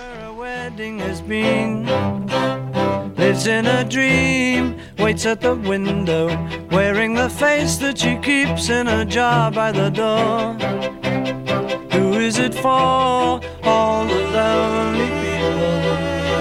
people.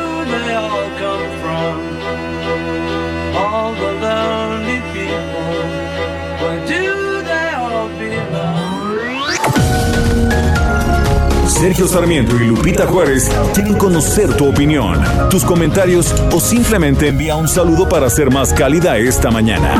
Envía tus mensajes al WhatsApp 5520 109647. Heraldo Radio. La HCL se comparte, se ve y ahora también se escucha.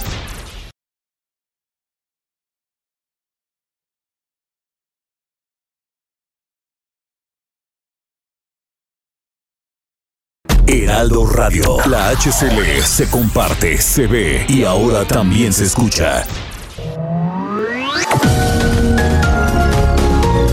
Continuamos con Sergio Sarmiento y Lupita Juárez por El Heraldo Radio.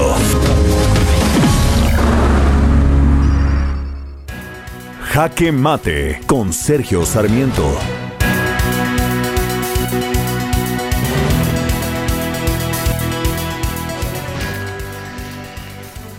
La difusión de la variante Omicron del COVID-19 es una realidad. Estamos viendo una cuarta oleada del COVID-19 una cuarta oleada que se está extendiendo por todos los países del mundo. México no es excepción a pesar de que por falta de pruebas nos dicen que pues hay unos cuantos, unas cuantas decenas de casos en nuestro país.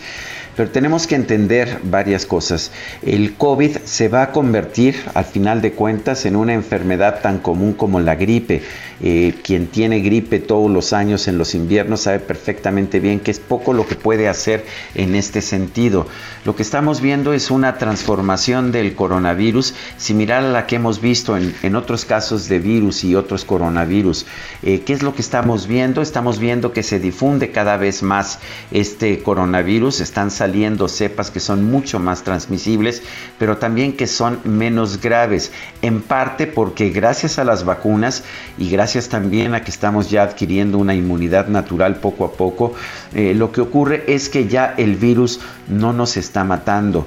Y esto es lógico también, al coronavirus le conviene difundirse lo más que pueda, por eso tiene que ser cada vez más contagioso, por eso las nuevas cepas son más transmisibles, pero tampoco le conviene matar al paciente porque si mata al paciente, pues el virus fallece también y esas cepas que son tan poderosas que matan al paciente finalmente ya no se transmiten precisamente porque mataron al paciente. Tenemos que acostumbrarnos a vivir con el coronavirus, eh, tenemos que aceptar su gravedad, es, más grave que, la gripe, es más grave que, que la mayor parte de las influencias, pero tampoco podemos dejar de vivir, tenemos que encontrar que la forma de enfrentar este virus es con vacunas, con vacunas para todos, incluso los menores de edad, a pesar de que son más resistentes que los adultos, y tenemos que aprender poco a poco a convivir. Por ejemplo, utilizar mascarillas cuando tenemos algún tipo de, de contagio, ya sea gripe o COVID, como se ha hecho en Asia, en Japón, en China, en uh, Corea del Sur durante toda la vida. Así vamos a tener que aprender a vivir.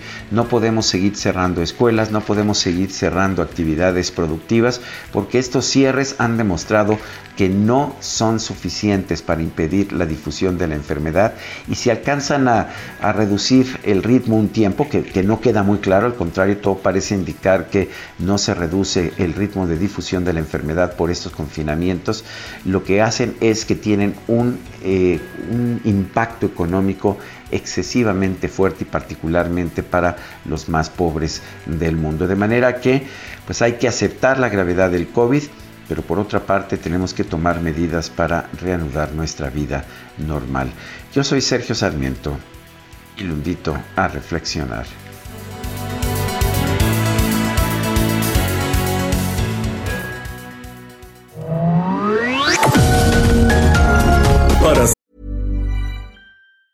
Hey, it's Danny Pellegrino from Everything Iconic.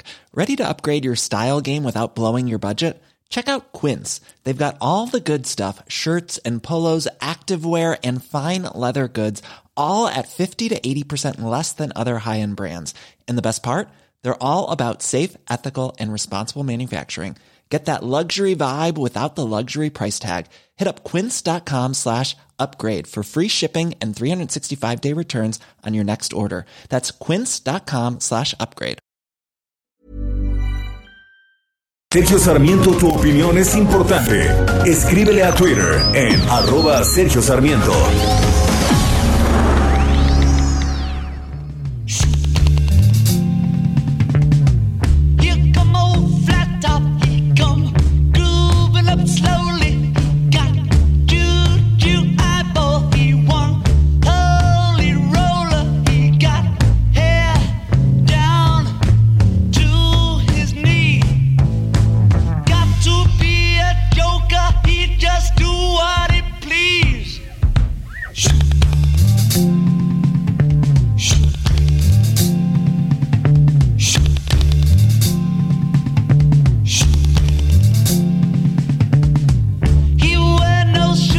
Escuchando música del álbum Love, es un homenaje a quien fue pues el gran productor de los Beatles a casi todo lo largo de su carrera, con excepción de un álbum, el gran productor fue George Martin. Esto se llama Come Together. eh, vamos, eh, vengamos juntos y que en este álbum se combina con Dear Prudence.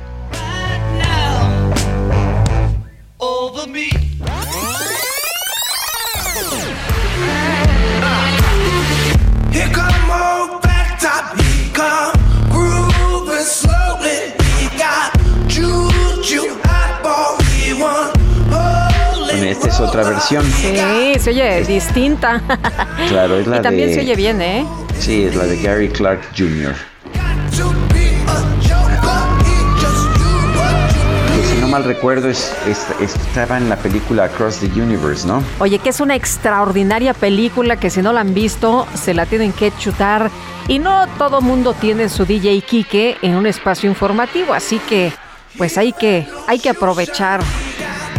No, de hecho, quien canta, quien canta la versión en Across the Universe es Joe Cocker, quien también hizo, bueno, hizo, hizo famosísima esta, este tipo de versión mucho más rockera. Este es Gary Clark Jr. Sí, así es, pero no es Joe Cocker, de manera que no es la de, no es la de la película Across the Universe. Pero si la pueden ver, véanla.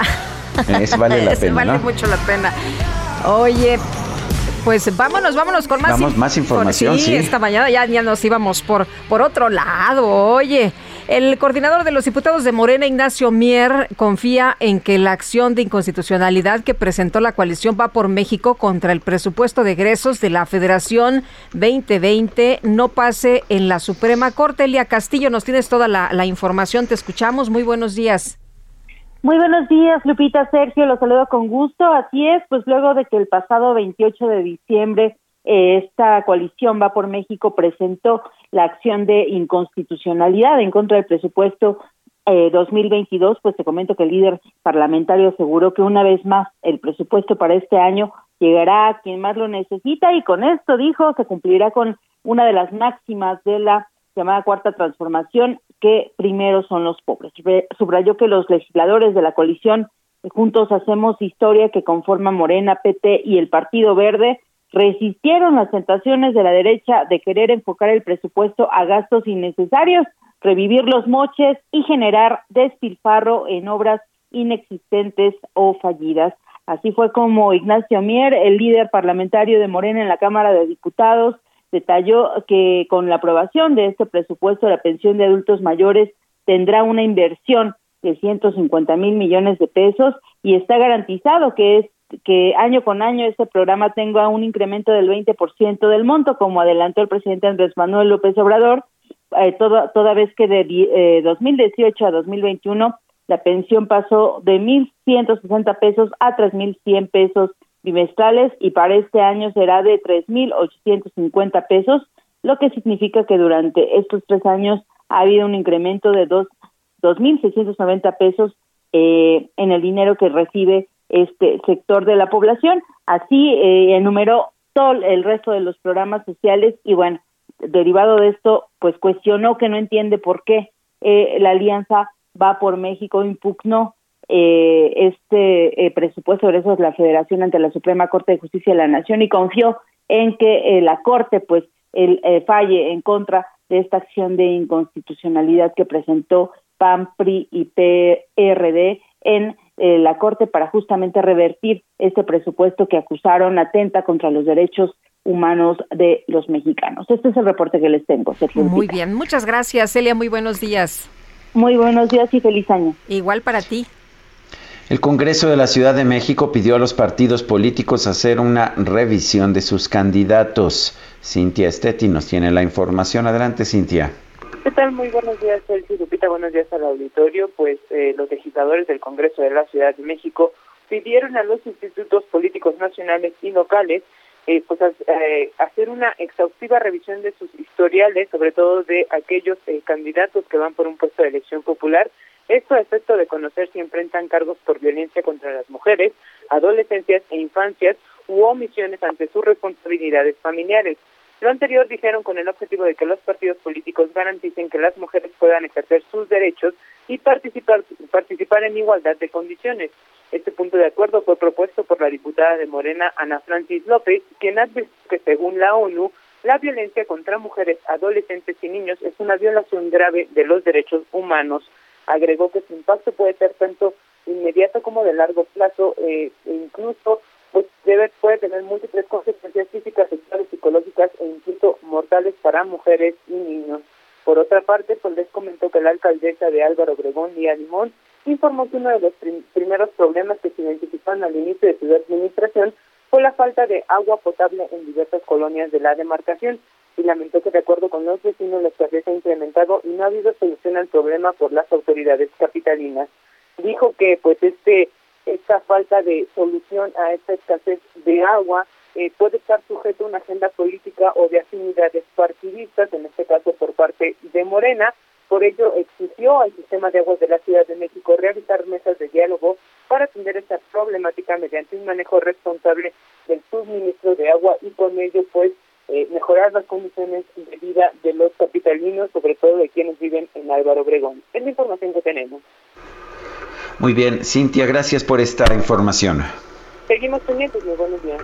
Buenos días, y Julen Rementería, coordinador de los senadores del PAN. Qué gusto saludarte esta mañana, aunque no te veo muy optimista, ¿no? Dices que nos espera la peor cuesta de enero que hemos tenido. Cuéntanos, buenos días. Hola, muy buenos días. Me da mucho saludarlos. Por supuesto, saludar a todo el auditorio y aprovechar para, pues aunque no haya mucho optimismo, pero ojalá por lo menos haya salud y podemos transcurrir este año pues con eso, con mucha salud. Pues mira, la verdad es que lo que nosotros estamos viendo desde el grupo y que nos ayudan a hacer algunos análisis es que no se puede pensar en optimismos eh, desbordados en este año porque las cosas no se vienen haciendo bien desde el gobierno y si no cambian la forma de hacerlas, no se puede pensar en que las cosas vayan a resultar diferentes a los que a lo que han venido resultando pues en ya tres años de este gobierno. Tenemos una inflación como nunca. Es verdad que a nivel mundial ha habido más inflación derivado de la pandemia, la escasez de productos, luego empezó la oferta y entonces la demanda más bien y empezaron a crecer los precios, pero al final de cuentas también en nuestro país se han hecho las cosas de manera pues equivocada en el, tema de la pandemia, en el tema de la promoción de lo que pudiera haber sido el crecimiento de la economía a través de programas que permitieran eh, pues eh, contrarrestar esta caída, esta disminución el crecimiento del Producto Interno Bruto y poder en todo caso eh, paliar de una mucha mejor manera la, las circunstancias que estamos enfrentando. Yo lo que quiero decir es que son malas señales las que se tienen, por ejemplo, desde la reforma eléctrica, eh, que genera, por cierto, porque no hubiera sido poco la pandemia, pues un clima de incertidumbre para la inversión y esto, pues, desde luego que lo que provocó fue, pues, esta esta contracción de la economía, ¿no? Tan fuerte, tan severa. Para este, en 2022, pues el, promedio de los especialistas eh, un crecimiento del 2.8, muy por debajo de las proyecciones del gobierno que fueron del 3.6, el 4.6, que están estrictamente plasmadas en los criterios generales de política económica en el PES para el 2022. Entonces, ya de entrada, esto que se tenía, que se analizó recientemente por el gobierno y que fue plasmado, digamos, que el presupuesto es de la federación, pues ya los analistas lo están considerando que va a ser mucho menos el crecimiento de lo que ellos plantean ahí. Entonces estamos ante un panorama complicado. Ojalá fuera diferente, pero es lo que es, es lo que estamos viendo y no pareciera que fuera, que hubiera circunstancias que permitieran asegurar una cosa distinta. Eh, Julen, por supuesto que estamos viendo una inflación alta, pero al mismo tiempo estamos viendo un gobierno que mantiene prudencia en su gasto público. ¿No sería esto pues una buena, una buena forma de actuar, porque buena parte de la inflación la estamos recibiendo del extranjero. Hay un fuerte repunte de inflación en todo el mundo.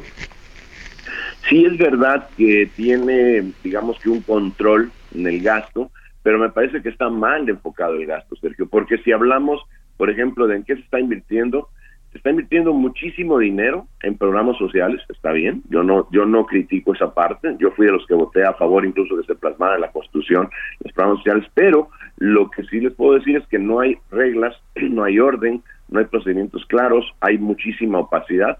Y otra cosa, que no se está invirtiendo en lo que viene a ser, digamos que la generación de inversión que permitiera lograr crecimiento. Más bien es puro gasto y no se está yendo nada a los programas de inversión para poder tener mejor infraestructura en el país, que podría ayudar a que hubiera crecimiento económico. porque el programa social sí es muy bueno en el momento que te lo dan, pero ese programa social, si no se genera crecimiento en la economía, no lo vas a poder mantener por mucho tiempo. Y sí, la inflación, una parte viene fuera, sí, pero mucho, mucha más también viene eh, provocada precisamente por factores internos, en donde tenemos pues los datos de inflación que tiene el Banco de México, pues son unos, pero los que vemos en los supermercados, los que te comentan las personas que hacen su compra diaria, pues te hablan de otro tipo de tasas, de otro tipo de comparativos que nada tienen que ver con las cifras que se dicen. Yo, yo sí creo que el gobierno podría haber hecho mucho más para poder lograr eh, eh, contener la, la, pues, la carrera inflacionaria que se viene dando y por supuesto que pudiéramos tener un crecimiento en la economía que permitiera pues generar más empleo, más eh, más, impuestos, por cierto, también se, habrían generado y podría enfrentar el gobierno eh, pues este 2022 de una mejor manera. Eh, Julen, rápidamente, el presidente acaba de decir en la mañanera que él está muy optimista por este 2022, que lo más difícil ya pasó, ¿no? Que al país le va a ir muy bien, en bienestar, en seguridad y felicidad incluso. Dos Méxicos, ¿no? Sí, ¿Nos escuchas? Parece que se cortó, ¿verdad? bueno, sí, ah, sí se, nos cortó. Eh, adelante, Sergio, eh, vamos si quieres vamos con, más información. sí. El presidente López Obrador firmó un decreto con el que elimina, desaparece el Instituto Nacional de Desarrollo Social, el INDESOL, que fue creado en 1994. Marta Tagle, exdiputada federal, está en la línea telefónica. Marta, ¿qué opinas? De esta desaparición? ¿Estamos eh, eliminando o está eliminando el gobierno una simple burocracia ineficaz o tenía un verdadero propósito de ser este instituto? Hola, ¿qué tal? Muy buenos días, Sergio Lupita. Pues mira, desafortunadamente este decreto se da eh, pues en el último día del año, con muy poca explicación de por medio.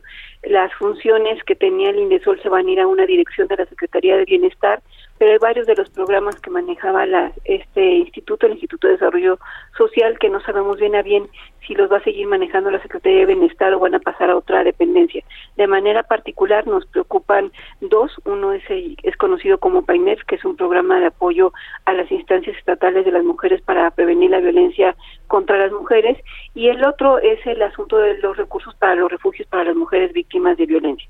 Son dos programas que habían venido operando con eh, a través de Indesol y eh, uno, bueno, pensaría que quizás es este ánimo eh, de, acabar con burocracias que no funcionan, pero que desafortunadamente lo que vienen eh, una vez más es, en el caso particular del Indesol, a eh, pues acabar con una política de fomento a las organizaciones de la sociedad civil.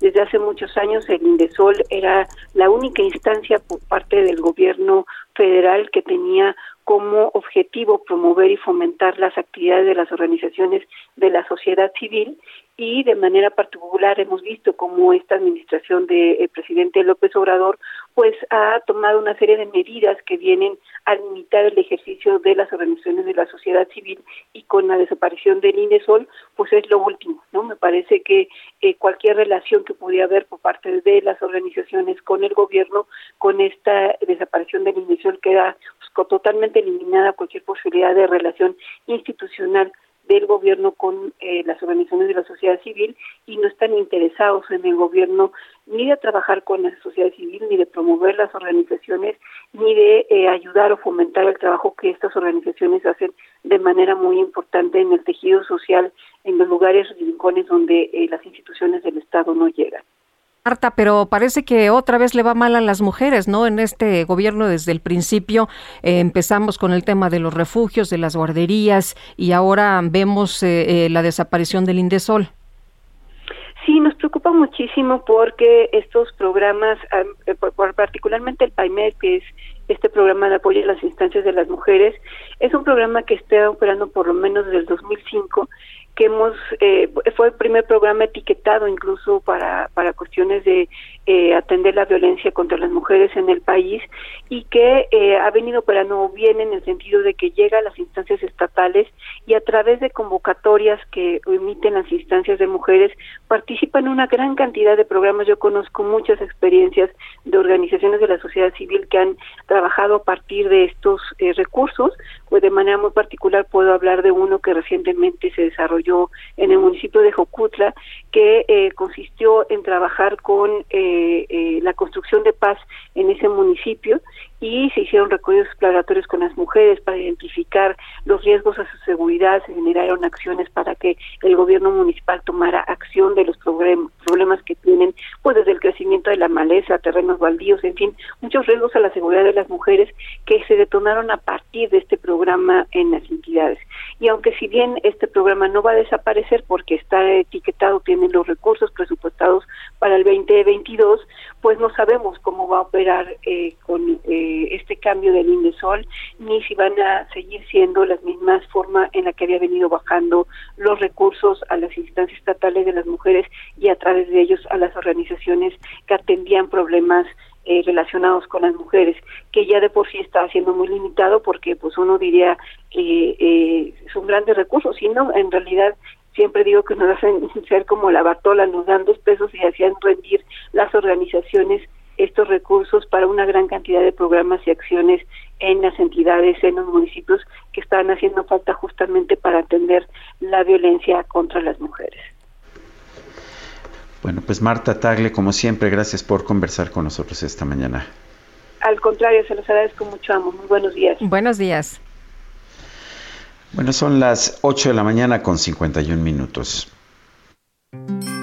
En Soriana sabemos que es tiempo de dar. En todos los juguetes, todas las bicicletas y todos los montables, aprovecha hasta un 50% de descuento más 12 meses sin intereses. Soriana, la de todos los mexicanos. A enero 4, aplican restricciones. Válido en Hiper y Super. No sé por qué, pero siempre a Jorge Almaquio le tocan estas notas del torito. Mi querido Jorge, cuéntanos, cuéntanos todo del torito.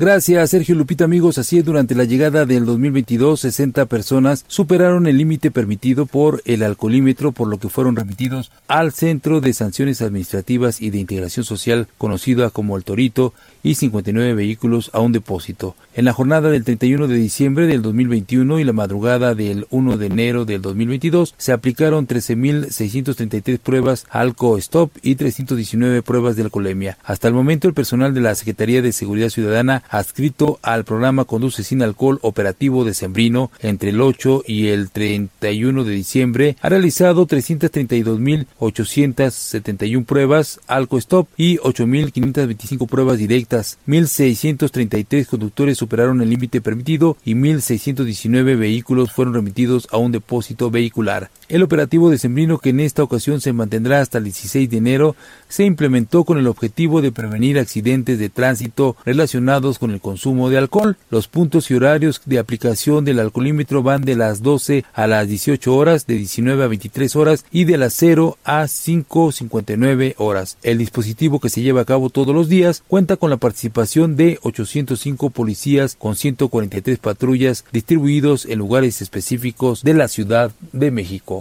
Sergio Lupita, amigos, el reporte que les tengo.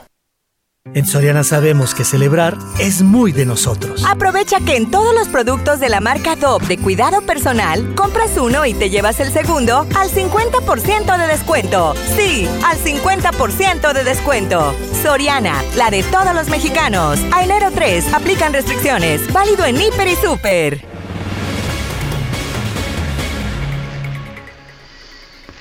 Bueno, pues son las 8 de la mañana con 54 minutos. Nuestro número para que nos mande mensajes de WhatsApp 55 20 10 96 47. Regresamos en un momento más.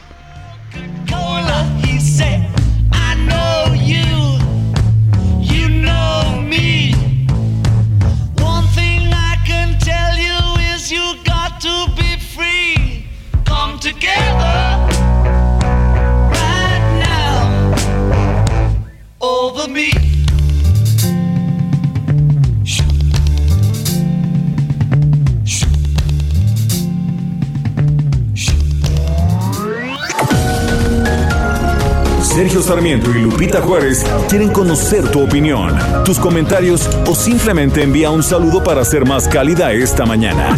Envía tus mensajes al WhatsApp 5520 109647. Heraldo Radio 98.5 FM, una estación de Heraldo Media Group, transmitiendo desde Avenida Insurgente Sur 1271, Torre Carrachi, con 100.000 watts de potencia radiada. Heraldo Radio, la HCL se comparte, se ve y ahora también se escucha. Continuamos con Sergio Sarmiento y Lupita Juárez por El Heraldo Radio.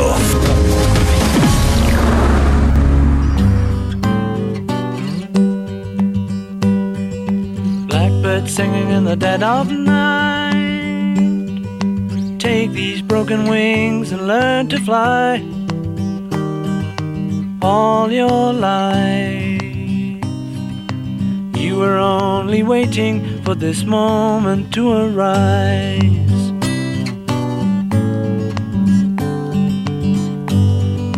Blackbird singing in the dead of night.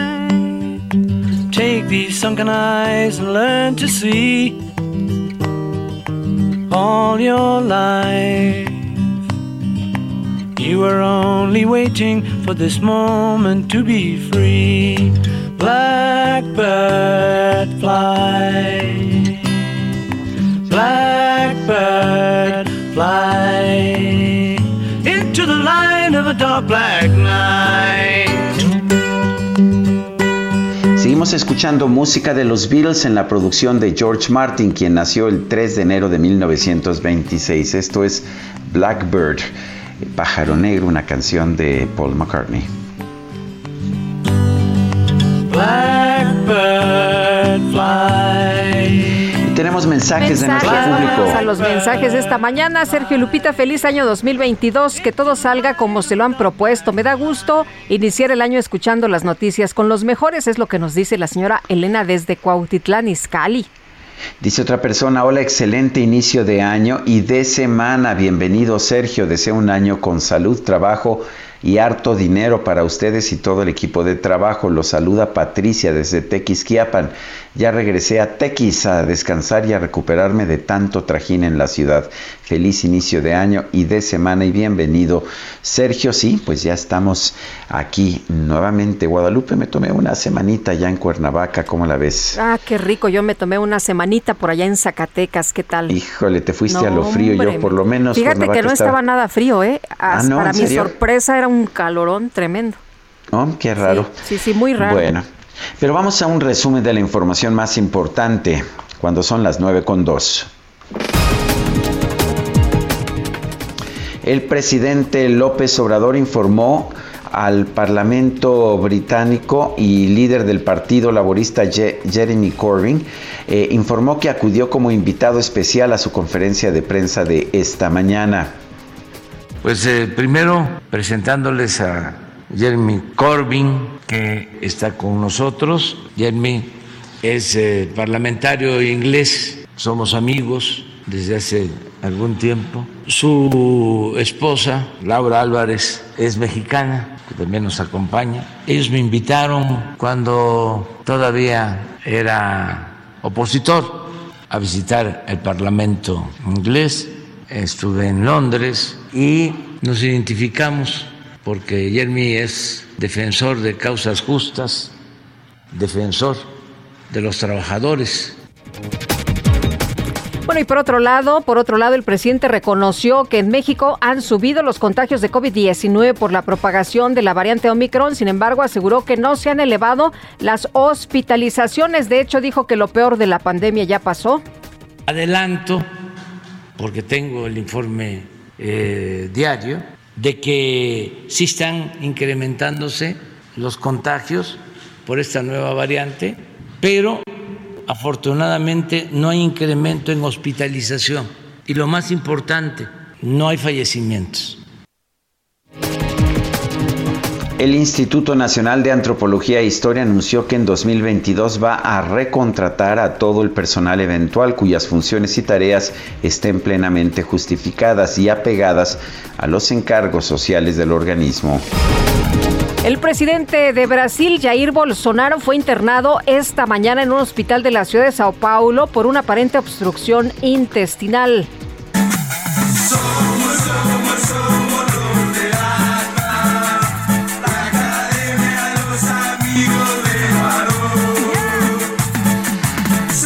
Pues en Jalisco la panadería Dulces Momentos Guadalajara puso a la venta una rosca de reyes especial para seguir con los festejos por el segundo título de Liga del Atlas. Por ese motivo esta rosca no tiene el decorado con los colores tradicionales verde y rojo, sino rojo y negro, sí. Y en lugar de tener muñecos de plástico al interior hay dos escudos del Atlas y dos trofeos.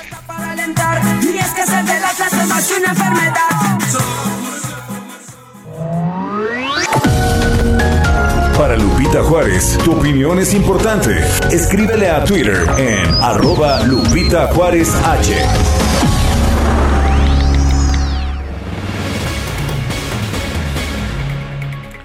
Pues vámonos, vámonos a la micro deportiva con Julio Romero. La micro deportiva.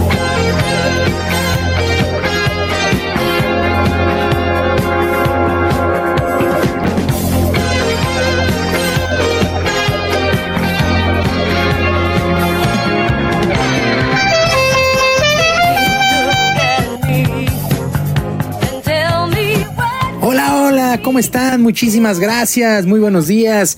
Qué placer saludarlos. Ahora sí que sea un gran año, que este 2022 esté lleno de salud y de éxito para todos. Y la micro deportiva, pues por supuesto, aventando lámina informativa. Ya saben, encabezados por el DJ Kike, el único DJ cacharpo operador del cuadrante. Y por supuesto, su servidor, les deseamos lo mejor para este 2022. Y cómo no va a arrancar de mejor manera el año si estamos en la mejor etapa del fútbol americano de la NFL. Pues después de la semana 17 y penúltima de campaña regular, pues ya un total de 10 equipos tienen su boleto a los playoffs. Eh, pues estamos a una semana ya de terminar la campaña regular. Los Titanes de Tennessee vencieron 34 a 3 a los Delfines de Miami y con este resultado tienen el liderato en la conferencia americana con récord de 11 ganados y 5 perdidos, mientras que los bengalíes de Cincinnati vencieron 34 a 31 en un juegazo a los jefes de Kansas City y amarraron la división norte, regresan a los playoffs los bengalíes de Cincinnati, a pesar de la derrota, los jefes también están en playoffs. El resto de los equipos que ya tienen también su boleto postemporada son los Bills de Buffalo, los Patriotas de Nueva Inglaterra, también ya tienen su boleto a los playoffs. Mientras tanto, en la conferencia nacional, ¿cómo está el asunto? El domingo por la noche, los empacadores de Green Bay vencieron sin mayores problemas 37 a 10 a los vikingos de Minnesota y aseguraron ya el primer lugar y la postemporada en casa. Qué difícil aduana. Otra vez Lambeau Field tendrá que ser la casa para el equipo que quiera llegar al Super Bowl. Green Bay termina como número uno de toda la conferencia y reciben la postemporada en casa. Mientras que los Cardenales de Arizona vencieron 25 a 22 a los Vaqueros de Dallas, pero los Vaqueros ya aseguraron el liderato de la división. Carneros, los Carneros de Los Ángeles, los Bucaneros de Tampa Bay, los propios Cardenales, pues ya también están dentro. Hoy, hoy lunes por la noche, el equipo de los Browns de Cleveland enfrentando a los Acereros de Pittsburgh.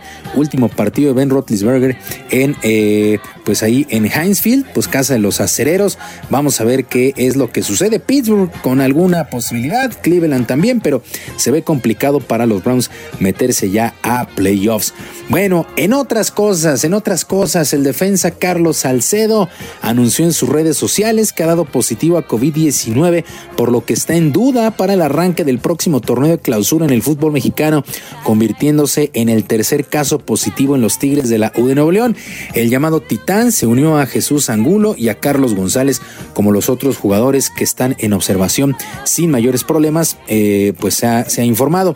Tigres debuta el próximo sábado contra el Santos Laguna en la fecha 1.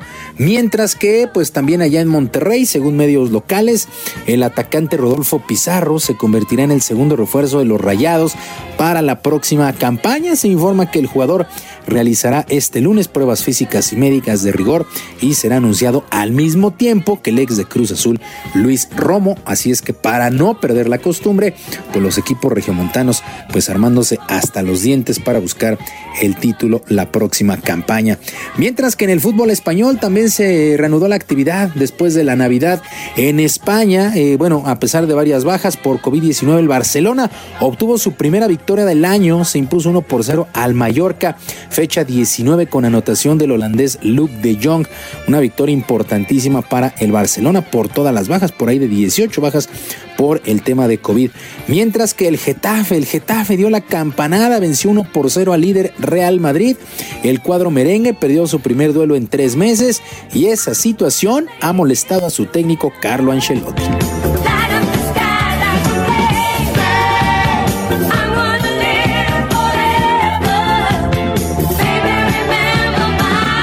Sí, hemos regalado el primer gol eh, con un jugador que habitualmente destaca mucho el aspecto defensivo. Eh, eh, yo creo que no, no hay mucho que decir de este partido, sino que nos hemos quedado en vacaciones un día más. El equipo no, pare, no parecía el equipo que ha terminado antes de Navidad. Era un otro equipo, menos concentración, menos um, eh, compromiso.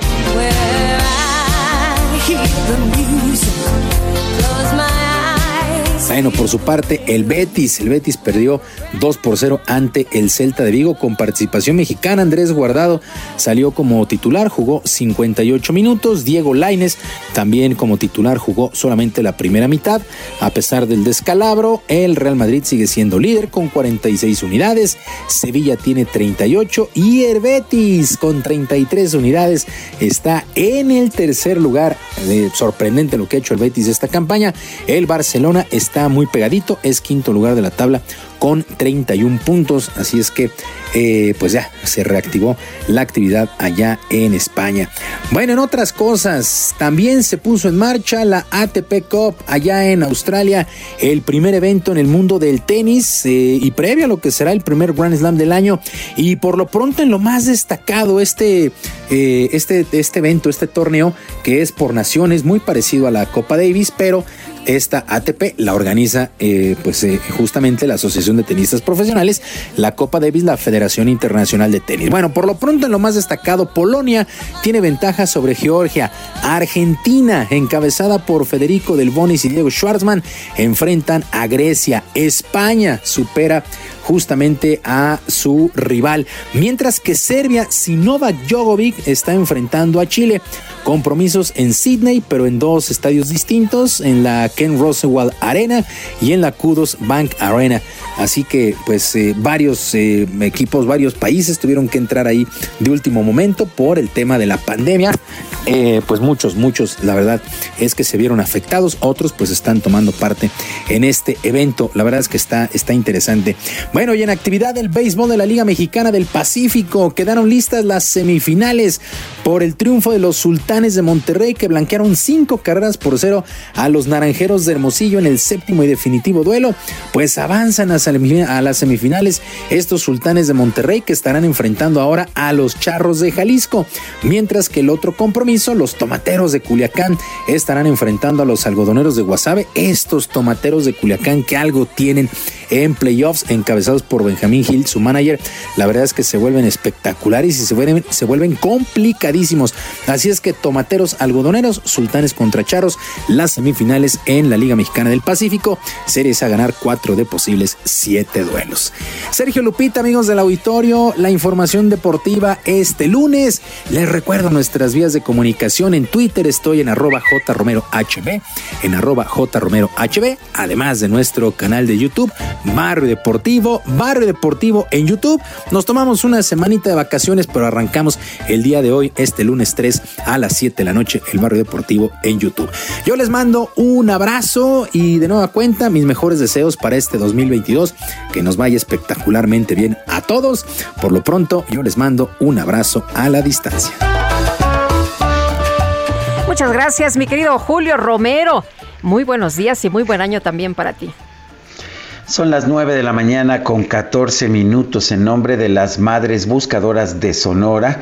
La dirigente Ceci Patricia Flores Armenta ha lanzado una súplica una súplica a los líderes de los cárteles de narcotráfico que operan en el estado de Sonora. ¿Qué les piden? Les piden que no atenten contra ellas, que no las amenacen y que les permitan seguir buscando a sus hijos. Esto lo hizo esta luchadora social en un video publicado la madrugada del domingo 2 de enero en las redes sociales del, colectivo. Ceci Flores Armenta aseguró que debido a la lucha emprendida por ellas con pico y pala, ya la cantidad de víctimas localizadas, tanto ella como sus compañeras, han sido amenazadas y en su caso de desplazadas de Sonora. En este video dice esta mujer, me veo en la necesidad de pedirles a ustedes, los jefes de los cárteles de Sonora, Salazar, presuntamente operadores de los Chapitos, y Caro Quintero, líder del cártel de Caborca y demás líderes de cárteles, que no nos maten, que no nos desaparezcan, que no nos amenacen, que nos dejen seguir buscando a nuestros hijos. Es lo que dice esta pues esta activista social que lo que pide es que les dejen a las madres seguir buscando a sus hijos. Son las 9 de la mañana con 16 minutos. Sergio Sarmiento y Lupita Juárez.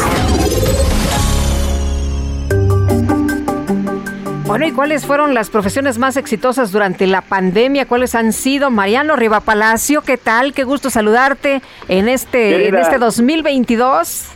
Así es, querida Lupita, ¿cómo estás? Querido Sergio Sarmiento, amigos del Heraldo Radio, feliz año nuevo. Y empezamos el año con la primera cápsula de Bienestar H platicando sobre las profesiones que más éxito han tenido durante la pandemia, Lupita. Vamos a responder ese cuestionamiento. Todos sabemos que el mundo prácticamente se detuvo durante la llegada del COVID-19, lo que fue el 2020 y prácticamente los primeros meses del 2021. Esto reposicionó la demanda de empleo y de ciertas profesiones a nivel global. La nueva normalidad, pues no solo ha establecido nuevas formas de contratación, Sergio. Según datos de la red social LinkedIn, cada tres segundos alguien sube su currículum a Internet, cada tres segundos. Entonces, no solo se, han establecido nuevas formas de contratación, sino que las empresas demandan perfiles y profesiones pues más específicas para cubrir sus vacantes. Entonces, ahora sí vamos a responder la pregunta, Lupita. ¿Cuáles son las profesiones con mayor éxito de dos años a la fecha, es decir, durante la pandemia? Pues resulta que son, primero, ciencias de la salud, comunicación, marketing digital, informática y la última llama mucho la atención y más adelante la voy a explicar. La última carrera es logística son las profesiones con más auge durante la pandemia, Lupita, y también las que prometen mayor crecimiento y proyección en los próximos años. Según datos del estudio Empleos en auge de esta misma red social, se han requerido 91% más profesionales médicos especializados estos últimos 20 meses, al igual que el sector enfermería, que tuvo una tasa de crecimiento del 171%. Por su parte, los servicios enfocados en la comunicación y redacción crecieron un 95%, Sergio, ya que la mayoría de las empresas buscó generar contenido en línea. La mayoría creó su canal, generó sus redes sociales, sus plataformas digitales y contrató servicios de comunicación y redacción en un 95%. Por su parte, los puestos de marketing digital aumentaron 61% y las profesiones del sector tecnológico fueron más demandadas en un 57%. Según datos de la Universidad Latinoamericana, las carreras enfocadas a las ciencias de la salud, perdón, comunicación y negocios han tenido una mayor matrícula en los últimos 20 meses. Esta tendencia se debe a que en el caso de los estudios enfocados en negocios como el marketing digital y también la informática, el emprendimiento y el uso de la tecnología se disparó durante la pandemia. Esto potenció actividades como el e-commerce o el comercio electrónico, el delivery o la entrega a domicilio, el uso de las aplicaciones, la banca digital, entre otros, creando grandes oportunidades laborales en estos sectores. Otro caso interesante eh, es el del el desarrollo de software, el de los programadores informáticos, creadores de páginas web y el de los especialistas en aplicaciones para negocios. Ahora, son muy buscados por las empresas y también por muchos profesionales particulares, ya que les ayuda a mejorar sus procesos, construir infraestructuras digitales seguras y ofrecer un buen servicio al cliente. Y por último, Sergio Lupito, Lupita, el, la profesión que yo les estaba comentando, otro sector que está generando un aumento en cuanto al reclutamiento es el de la logística clave durante la contingencia por el confinamiento debido a que la mayoría de los bienes y servicios eran enviados o entregados por paquetería.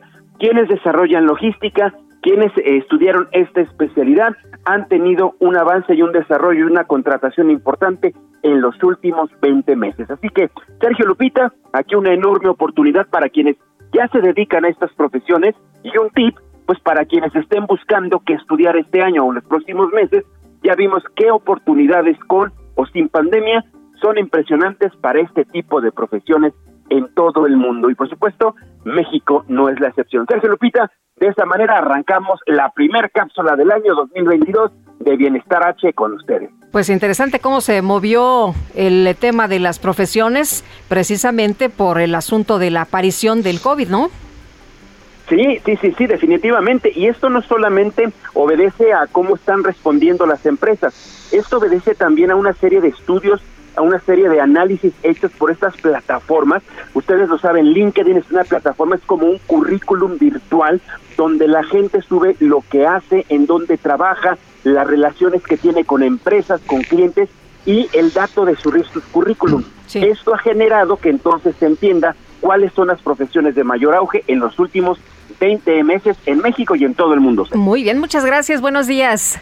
Buenos días a los dos. Buenos días al público.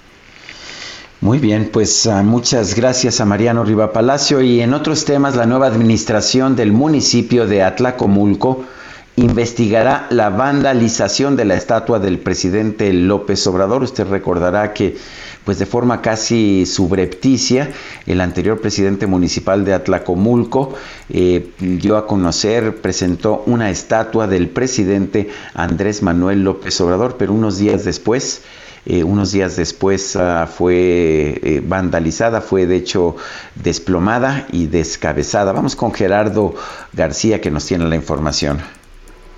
Muy buenos días, Sergio, Lupita, como eh, lo, lo, das a conocer, Sergio, precisamente la alcaldesa entrante Marisol Arias Flores eh, dio a conocer la postura oficial tras la polémica desatada en las últimas eh, horas en torno a este hecho tras la vandalización del estatua en honor al presidente de la República, Andrés Manuel López Obrador. ¿Fue?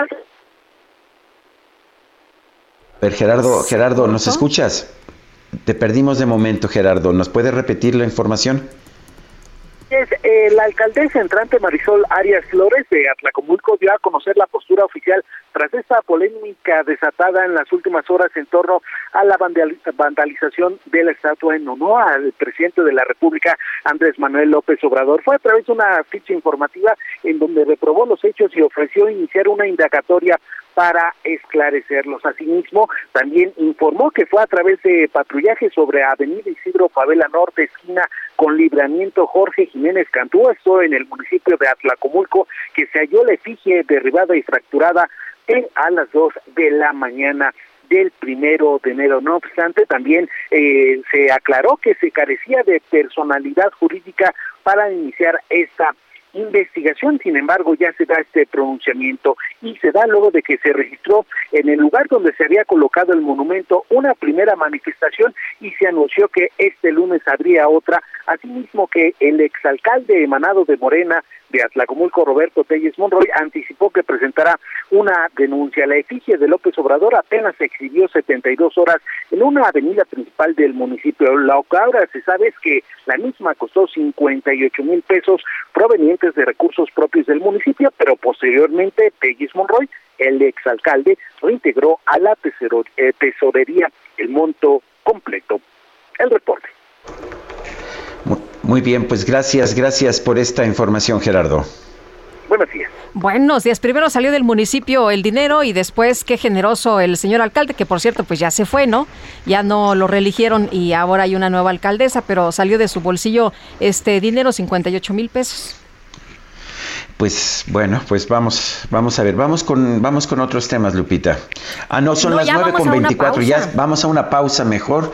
Eh, cuando son las nueve con veinticuatro, regresamos en un momento más. Blackbird singing in the dead of night. Take these sunken eyes and learn to see. Sergio Sarmiento y Lupita Juárez quieren conocer tu opinión, tus comentarios o simplemente envía un saludo para ser más cálida esta mañana. Envía tus mensajes al WhatsApp 5520 109647. Heraldo Radio, la HCL se comparte, se ve y ahora también se escucha.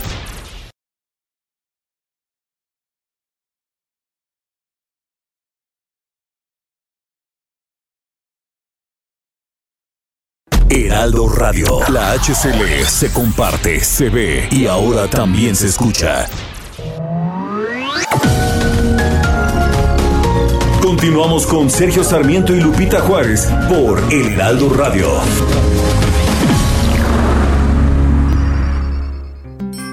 En Soriana sabemos que es tiempo de dar. En todos los juguetes, todas las bicicletas y todos los montables, aprovecha hasta un 50% de descuento más 12 meses sin intereses.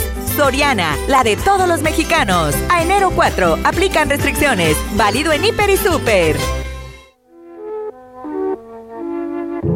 Let me take you down, cause I'm going to strawberry fields. Nothing is real, and nothing to get hung about. Strawberry fields forever. Living is easy with eyes closed. Misunderstand. Seguimos escuchando música, música de los Beatles en producciones de George Martin, que estamos tomando del disco Love, este disco que se dio a conocer poco antes de la muerte del productor George Martin. Este es Strawberry Fields Forever, Campos de Fresa para siempre, es una canción muy característica de John Lennon.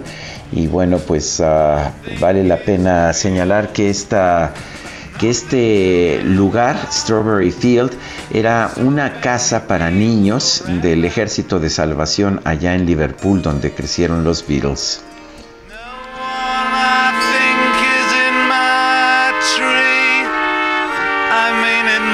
Son las 9 de la mañana con 32 minutos. Así es, tenemos mensajes. Buenos días, Sergio Lupita. Les deseo siempre lo mejor para este año. Les mando un gran abrazo y los escucho hace muchos años, nos dice una persona del auditorio. Y dice Maribel Soria, los saludo desde Oaxaca, muy grato comenzar el día escuchándolos. Víctor Jiménez de Coacalco, los mexicanos somos todo terreno, pero definitivamente AMLO vive en un país muy diferente al real. Excelente y bendecido 2022 para ustedes, Sergio y Lupita. Son las 9.32. Este martes se reanuda la vacunación contra el COVID-19 en la Ciudad de México. Son las terceras dosis, los refuerzos, los boosters para adultos mayores, así como personal de salud y las segundas dosis para adolescentes. Eduardo Clark es director general de gobierno de la Agencia Digital de Innovación Pública de la Ciudad de México. Lo tenemos en la línea telefónica. Eduardo, ¿cómo estás? Buenos días. Cuéntanos cómo y dónde, en qué alcaldía se está reanudando la vacunación. Con mucho gusto. Y primero que nada, feliz año y gracias por la invitación, Sergio Lupita, siempre son Les Al contrario, gracias. gracias. Gracias. Les comento cómo está la vacunación esta semana. Afortunadamente, a partir de mañana martes y hasta el día sábado, tenemos refuerzo, la tercera dosis para adultos de 60 y más años, en las alcaldías de Iztapalapa, Gustavo Madero, Iztacalco, Venustiano Carranza y Benito Juárez. Esto nos permitirá para el sábado ya haber concluido esta etapa de refuerzo a todas las alcaldías de la ciudad. Eh, Eduardo, y, cuéntanos, eh, ¿sigue siendo para los adultos mayores en estos momentos? ¿Es segundas dosis? Terceras dosis por ahora adultos mayores. exclusivamente a personas que efectivamente tengan más de 60 años o 60 años y más, y personas que muy importante hayan recibido su esquema completo hace más de seis meses, antes del el 10 de julio del 2021, es nuestra línea de corte para las personas que recibirán el refuerzo esta semana. Lo que tenemos claro es que el programa de refuerzo continuará en las siguientes semanas con distintos grupos. Empezamos la próxima semana con personal de salud privado, en dos semanas es posible que comencemos ya con personal educativo y lo que sabemos preliminarmente del Plan Nacional de Vacunación es que continuaremos con otros grupos de edad más jóvenes tan pronto concluyamos los que les mencionaba. Eh, Eduardo, me pregunta una persona, una pregunta eh, muy, muy pragmática. Esta persona se tiene más de 60, se aplicó las dos primeras dosis fuera del país, en los Estados Unidos. Pregunta si se puede aplicar el refuerzo aquí en México. Sí, no hay ningún problema. Independientemente de dónde hayan recibido la vacuna, ya sea en la ciudad, en otro estado de la República, en otro país, estamos en posibilidad de aplicar el refuerzo a cualquier persona. Solo tiene que cumplir estos dos requisitos, tener 60 años y más, y en el caso de esta persona solo hay que asegurarse de haber recibido la vacuna hace más de seis meses, es la línea de corte para el refuerzo. Pero sin ningún problema pueden acceder a la vacuna, con que nos lleven su comprobante de vacunación en el extranjero eh, una copia, una foto, con eso los dejamos pasar. Eduardo, la vacuna para los profesores nos dice será en las próximas semanas. ¿Será la misma? ¿Será otra eh, de, de Cancino? De hecho, es algo que siguen evaluando. Lo que entendemos es que el programa de refuerzo ya está aprobado, solo están determinando cuál será el biológico, si es Cancino, si es AstraZeneca, como ha sido el caso de los refuerzos adultos mayores, o alguna otra vacuna. Hasta ahora todavía no nos confirman al 100%, estaremos anunciando, estimamos, en menos de una semana cómo será el programa completo a personal educativo. Eh, se dio a conocer, Eduardo, que Cofepris aceptó el uso de emergencia de la vacuna Abdala de Cuba en nuestro país. ¿Hay planes para aplicarla en esta, pues en este grupo de vacunas que se van a aplicar? Por ahora, como gobierno de la Ciudad de México, no estamos enterados de que vayamos a iniciar el uso de la vacuna que menciona. Hasta ahora, todas las vacunas que tenemos aquí en la ciudad, las que tenemos usándose son las vacunas Pfizer y AstraZeneca, son las que estamos intensamente en estas semanas aplicando como refuerzo. Hasta ahora no tenemos ninguna indicación de que vaya a cambiar esto. Bueno, pues Eduardo Clark, director general de gobierno de la Agencia Digital de Innovación Pública de la Ciudad de México, gracias por tomar nuestra llamada. Gracias, saludarlos. gracias, hasta luego, un abrazo, buen año es Eduardo Clark, el director general de gobierno de la Agencia Digital de Innovación Pública de la Ciudad de México. Oye, me están compartiendo, Sergio, imágenes del metro, de algunas estaciones donde había, pues ya sabes, todo tipo de mercancías y ya me están compartiendo eh, estos pasillos que están completamente, pues ya sin ningún comerciante, están ya libres y bueno, pues... Eh, pues eso es una buena, es una buena, este, señal porque eran, era un riesgo para la seguridad de todos los usuarios del metro. Qué bueno que lo estén haciendo. Pensé que no se iban a atrever. Lo han prometido en varias ocasiones. Qué bueno que lo estén haciendo. Sí, fíjate que eh, eh, de acuerdo con la eh, información que tengo en estos momentos, pues eh, siguen, siguen las acciones. Yo también pensé que no iban a, primero ni atreverse y después que no iban a, poder. Y de acuerdo con eh, el reporte son 56 estaciones las que ya se encuentran libres de comercio informal. Pero vámonos a otras cosas. De acuerdo con datos de la Organización Panamericana de la Salud, la cuarentena durante la pandemia de COVID-19 causó afectaciones en el comportamiento relacionado con el consumo de alcohol, los indicadores también de salud mental y síntomas de ansiedad. Hubo muchas, muchas pues eh, experiencias muy fuertes para diferentes personas. Y Luz Gabriela Hernández Flores, presidenta de Alcohólicos Anónimos, México, gracias por platicar con nosotros esta mañana. Muy buenos días. Uno de los eh, principales pues efectos que vimos por esta pandemia fue el aumento en el consumo del alcohol. Efectivamente, buenos días Lupita, muchísimas gracias por recibirnos en tu programa. Efectivamente, durante la pandemia una de las consecuencias más eh, importantes que se ha tenido a nivel salud es precisamente el incremento en el consumo excesivo del alcohol. Ahora cuéntanos si esto en, en cuánto pues ha, subido, cuánto, qué información tienen ustedes, qué es lo que, cuáles son los datos que, que se han presentado durante pues esta, e, este encierro, esta cuarentena que han experimentado varias familias. Sí, bueno, eh, en estudios realmente que se ha hecho la Organización Panamericana de la Salud, eh, prácticamente apenas está desarrollando este tipo de estudios, pero se ha visto un aumento principalmente en las mujeres jóvenes menores de 20 años eh, debido a esta situación. Y esto coincide mucho con lo que ya venía eh, manifestándose en las últimas estadísticas del eh, bueno, del estudio que se realizó entre 2016 y 2017, donde precisamente entre los 12 y los 17 años el consumo de alcohol fue incrementándose desde un 4.3 hasta un 8.3%. Entonces sí, efectivamente, a nivel global nos ha dado a todas las edades, pero principalmente a los jóvenes y principalmente a las mujeres. O sea, es, ah, las mujeres están bebiendo más, entonces, eh, están bebiendo más que los hombres o ha aumentado más su consumo en ellas. ¿Y cómo sabemos eso? Sí, aquí básicamente eh, quienes siguen tomando más son los hombres e incluso las defunciones por causas del alcohol sigue siendo mayor en hombres que en mujeres. Sin embargo, sí el aumento en mujeres se ha visto eh, incrementado precisamente en estos últimos meses.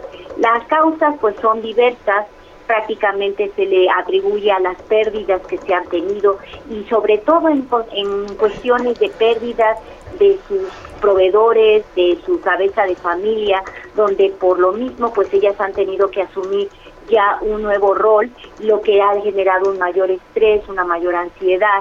Y bueno, ese es el factor que se está por lo menos dando ahorita como el más importante para el incremento en el consumo de alcohol. Eh, Luz, ¿qué se puede hacer quien eh, tiene estos síntomas de ansiedad y quien eh, está padeciendo este consumo, este incremento en el consumo de alcohol? Bueno, nosotros en Noble Alcohólicos Anónimos Sección México tenemos diferentes grupos que solamente sesionan una hora y media diaria y si realmente la persona está notando que existe ya un incremento un poco desmedido, ya cuando hay una poquita más de obsesión en su ingesta de alcohol, puede acercarse sin ningún problema a nuestros grupos para que oiga a lo mejor una plática de nuestra información y ella determine si es o no eh, que empieza a tener algún problema en su manera de beber. ¿Sí? Puede ser a lo mejor algo transitorio, sí, hay personas que incluso acuden muchas veces a esos grupos solamente pues para fortalecerse quizá en alguna pérdida, en algún problema y se dan cuenta que finalmente no tienen un problema con su manera de beber y que es controlable. Pero muchas otras sí se dan cuenta que ya traían incluso algún antecedente y con esto se detona. Así que podemos hacer eh, pues ofrecerles este tipo de información a nivel grupos, se pueden acercar a nuestra página web aa.org.mx o incluso a nuestro teléfono eh, tenemos un 800 561 3368. Muy bien, muchas gracias por platicar con nosotros esta mañana. Muy buenos días. Muchas gracias, Lupita y Sergio. Buena semana. Hasta luego. Es Luz Gabriel Hernández Flores, presidenta de Alcohólicos Anónimos, sección México. Son las 9 con 42 minutos. El gobierno de la Ciudad de México anunció los descuentos para predial, agua y tenencia para el 2022. Vamos con Jorge Almaquio, nos tiene la información. Jorge, adelante. Gracias, Sergio Lupita, amigos. Así es, con el inicio del 2022 comienza también el pago de los servicios, por lo que la Secretaría de Administración y Finanzas de la Ciudad de México anunció que desde el 1 de enero y hasta el 31 de marzo se aplican beneficios fiscales para los capitalinos. La dependencia local informó que en apoyo a la economía de las familias de la CDMX se otorgan los descuentos por pago anticipado del predial de 8% y 5% en enero y febrero respectivamente. Para grupos vulnerables se ofrecen cuotas fijas y descuentos en pago de predial y agua, adultos mayores sin ingresos fijos y de escasos recursos, madres solteras, viudas y huérfanos, pensionados, jubilados o pensionados por riesgo de trabajo e invalidez y cónyuges supervivientes del propietario. Habrá un pago de cuota fija bimestral de 55 pesos cuando el inmueble de uso habitacional no exceda de la cantidad de 2.323.374 pesos y para las propiedades que excedan dicha cantidad se les otorgará un 30% de descuento. Se aplicará una reducción del 50% de la cuota bimestral por concepto de derechos por el suministro de agua a propietarios de inmuebles que pertenezcan a grupos vulnerables. Una vez cubierto el pago correspondiente al refrendo que, de acuerdo con el artículo 219 del Código Fiscal de la Ciudad de México para 2022 es de 628 pesos, se otorgará un descuento del 100% de tenencia vehicular en automóviles cuyo valor no excedan los 250 mil pesos, IVA incluido y una vez aplicado el factor de depreciación, dicho beneficio es para las personas físicas y morales sin fines de lucro. La vigencia para este apoyo es del 1 de enero al 31 de marzo del 2022. No deberá contar con adeudos de tenencia de años anteriores y deberá tener tarjeta de circulación con chip vigente o realizar el pago correspondiente a la renovación. Los pagos podrán realizarse con la promoción de meses sin intereses con tarjetas de crédito participantes en los más de 8.600 centros kioscos de la tesorería, bancos, tiendas de conveniencia y tiendas departamentales. El pago también se puede efectuar a través de la aplicación móvil Tesorería CDMX o en la página web de la Secretaría de Administración y Finanzas. Comentarles además que la simplificación y digitalización de trámites ha permitido al gobierno de la Ciudad de México ahorros por 1.346 millones de pesos y ha contribuido a reducir aglomeraciones y tiempos de espera en beneficio de los usuarios. La Agencia Digital de Innovación Pública habilitó ventanillas digitales para simplificar procesos y trámites donde intervienen más de una autoridad, lo que permite reducir los tiempos y las visitas a distintas oficinas de gobierno. En la actualidad están disponibles la ventanilla de construcción, ventanilla para personas con discapacidad y ventanillas de trámites de movilidad. La ADIP detalló los ahorros regulatorios que se han generado con la simplificación y digitalización de trámites y algunos son la renovación de la tarjeta de circulación. El ahorro es de 745 millones 965 mil 417 pesos. La renovación de la licencia de conducir tipo A dio 29 millones 173 mil 408 pesos. La eliminación de la actualización del acta de nacimiento como requisito 11 millones 141 mil 94 pesos o la simplificación y digitalización para acceder al seguro de desempleo ha dejado ahorros de 42 millones 417 mil 279 pesos. Sergio Lupita, amigos, el reporte que les tengo. Buen día. Buen día, Jorge Almaquio, gracias. Y tenemos información de Leticia Ríos. El sector empresarial del Estado de México pidió agilizar la mejora regulatoria, esto para lograr la reactivación económica para allá, para esa entidad. Leticia, adelante. Buenos días, Sergio y Lupita. Un gusto saludarlos para informarles que el sector empresarial del Estado de México hizo un llamado a las autoridades estatales y federales para que agilicen la mejora regulatoria y fortalezcan la certidumbre jurídica para la atracción de nuevas inversiones al territorio estatal. El presidente del Consejo de Cámaras y Asociaciones Empresariales del EDOMEX, Gilberto Sausa Martínez, pidió a la legislatura local establecer reglas de competencia justa y clara. Destacó que uno de los riesgos latentes en este momento es que se considere que la política económica nacional es similar a las de países como Turquía o Argentina, que promueve más la imagen popular de los dirigentes que el fortalecimiento de la cadena productiva y de las relaciones comerciales. Destacó que esto ha provocado la fuga de capitales y el cobro de bonos internacionales de manera exponencial. Sausa Martínez reiteró la voluntad del sector empresarial mexiquense para colaborar con los tres órdenes de gobierno en la creación de condiciones que favorezcan la inversión, alienten las cadenas productivas y generen empleos, a fin de que la población alcance mejores niveles de bienestar. Hasta aquí mi reporte. Buenos días. Gracias. Bueno, es Leticia Ríos y vamos con Gerardo Galicia, está en el sur de la Ciudad de México. Adelante, Gerardo y acabamos de recorrer Sergio Lupita, la casa de Tlalpan, excelente mañana. Hemos encontrado ya un incremento en la frecuencia de autos y el avance realmente complicado. Si están dejando atrás el viaducto Tlalpan, la zona de División del Norte y se dirigen hacia la zona centro, van a avanzar casi a vuelta de rueda. Y esto ocurre por lo menos hasta la calzada tasqueña, es el paso de desnivel, lo que de momento entorpece mucho la vialidad y en el sentido opuesto el desplazamiento es mucho más rápido, se pueden alcanzar velocidades cercanas a los 50 kilómetros por hora. Por supuesto, no hay que abusar del acelerador. El avance es constante, por lo menos hasta su entronque con el viaducto Tlalpan. Y por lo pronto, el reporte. Muy bien, gracias, Gerardo. Excelente día. Buenos días también para ti. Vámonos a Reforma, donde se encuentra Israel Lorenzana. Israel, ¿qué tal?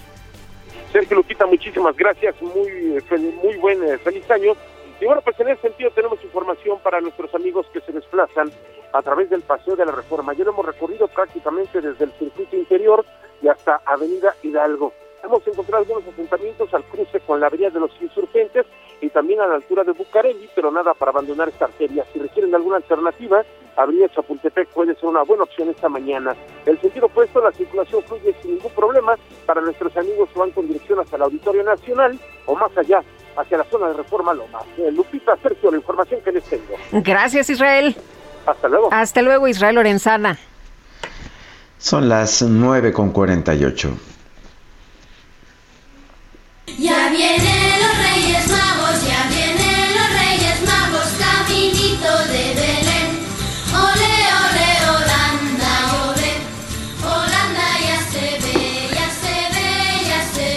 Bueno, pues a, partir de ayer y hasta el próximo 5 de enero, los niños tendrán oportunidad de llevar sus cartas a los Reyes Magos. Esto en 337 oficinas postales de todo el país. El Servicio Postal Mexicano se encargó de instalar buzones especiales que funcionarán de 10 de la mañana a 6 de la tarde según la Secretaría de Comunicaciones y Transportes. Los niños que asistan pueden llevar su carta para Melchor, Gaspar y Baltasar. La pueden llevar hecha, aunque igualmente tienen la posibilidad de adquirir un kit navideño que incluye una postal conmemorativa y una carta sobre. Su costo es de 17 pesos con 50 centavos.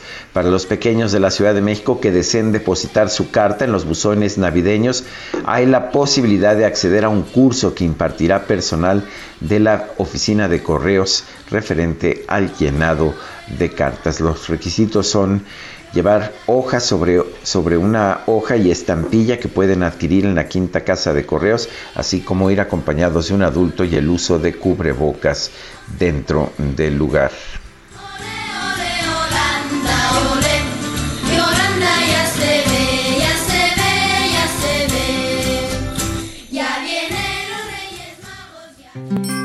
En Soriana lo nuestro es cenar en familia. En todos los vinos y en todos los licores, compra uno y lleve el segundo al 50% de descuento.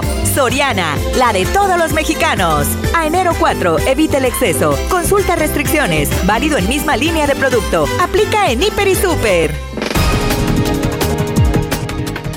Son las 9 con 50 minutos esta mañana. El presidente López Obrador aseguró que 2022 será un buen año para México porque se van a concluir proyectos importantes como la refinería de Dos Bocas y el aeropuerto de Santa Lucía.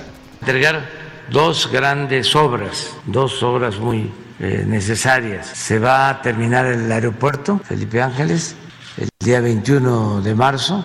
Entonces, eh, vamos a demostrar que se puede hacer un gobierno distinto cuando hay honestidad, porque esa es la clave de todo.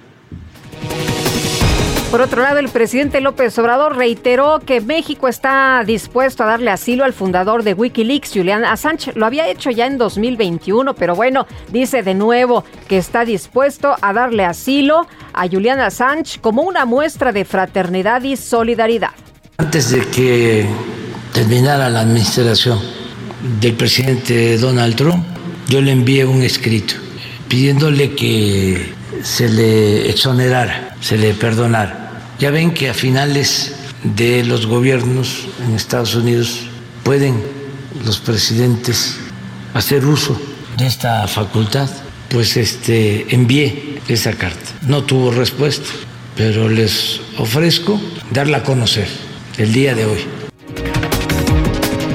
En este espacio, la exdiputada federal Marta Tagle advirtió que la desaparición del Instituto Nacional de Desarrollo Social, el INDESOL, pone en riesgo el futuro de los programas sociales que estaban a cargo de ese organismo.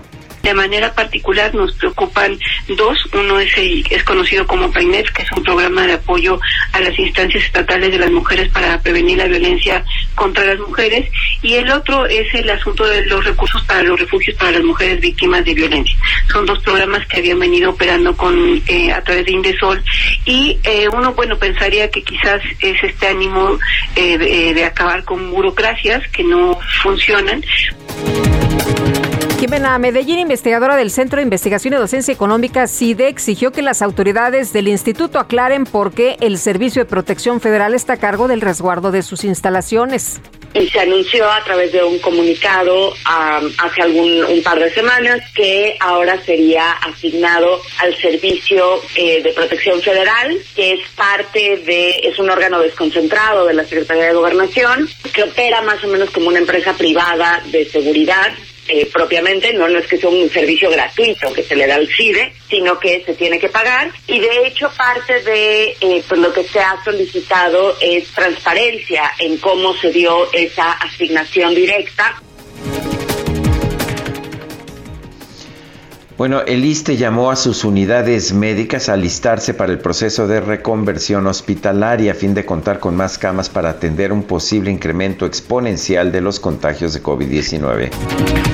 En una declaración conjunta, los cinco miembros permanentes del Consejo de Seguridad de la ONU, Estados Unidos, China, Rusia, Reino Unido y Francia, se comprometieron a evitar la proliferación de las armas nucleares. Reconozco, Señor, que soy culpable en redes sociales se hizo viral el caso de un hombre australiano que fue sentenciado en Israel a no abandonar ese país por lo menos hasta el año 9999.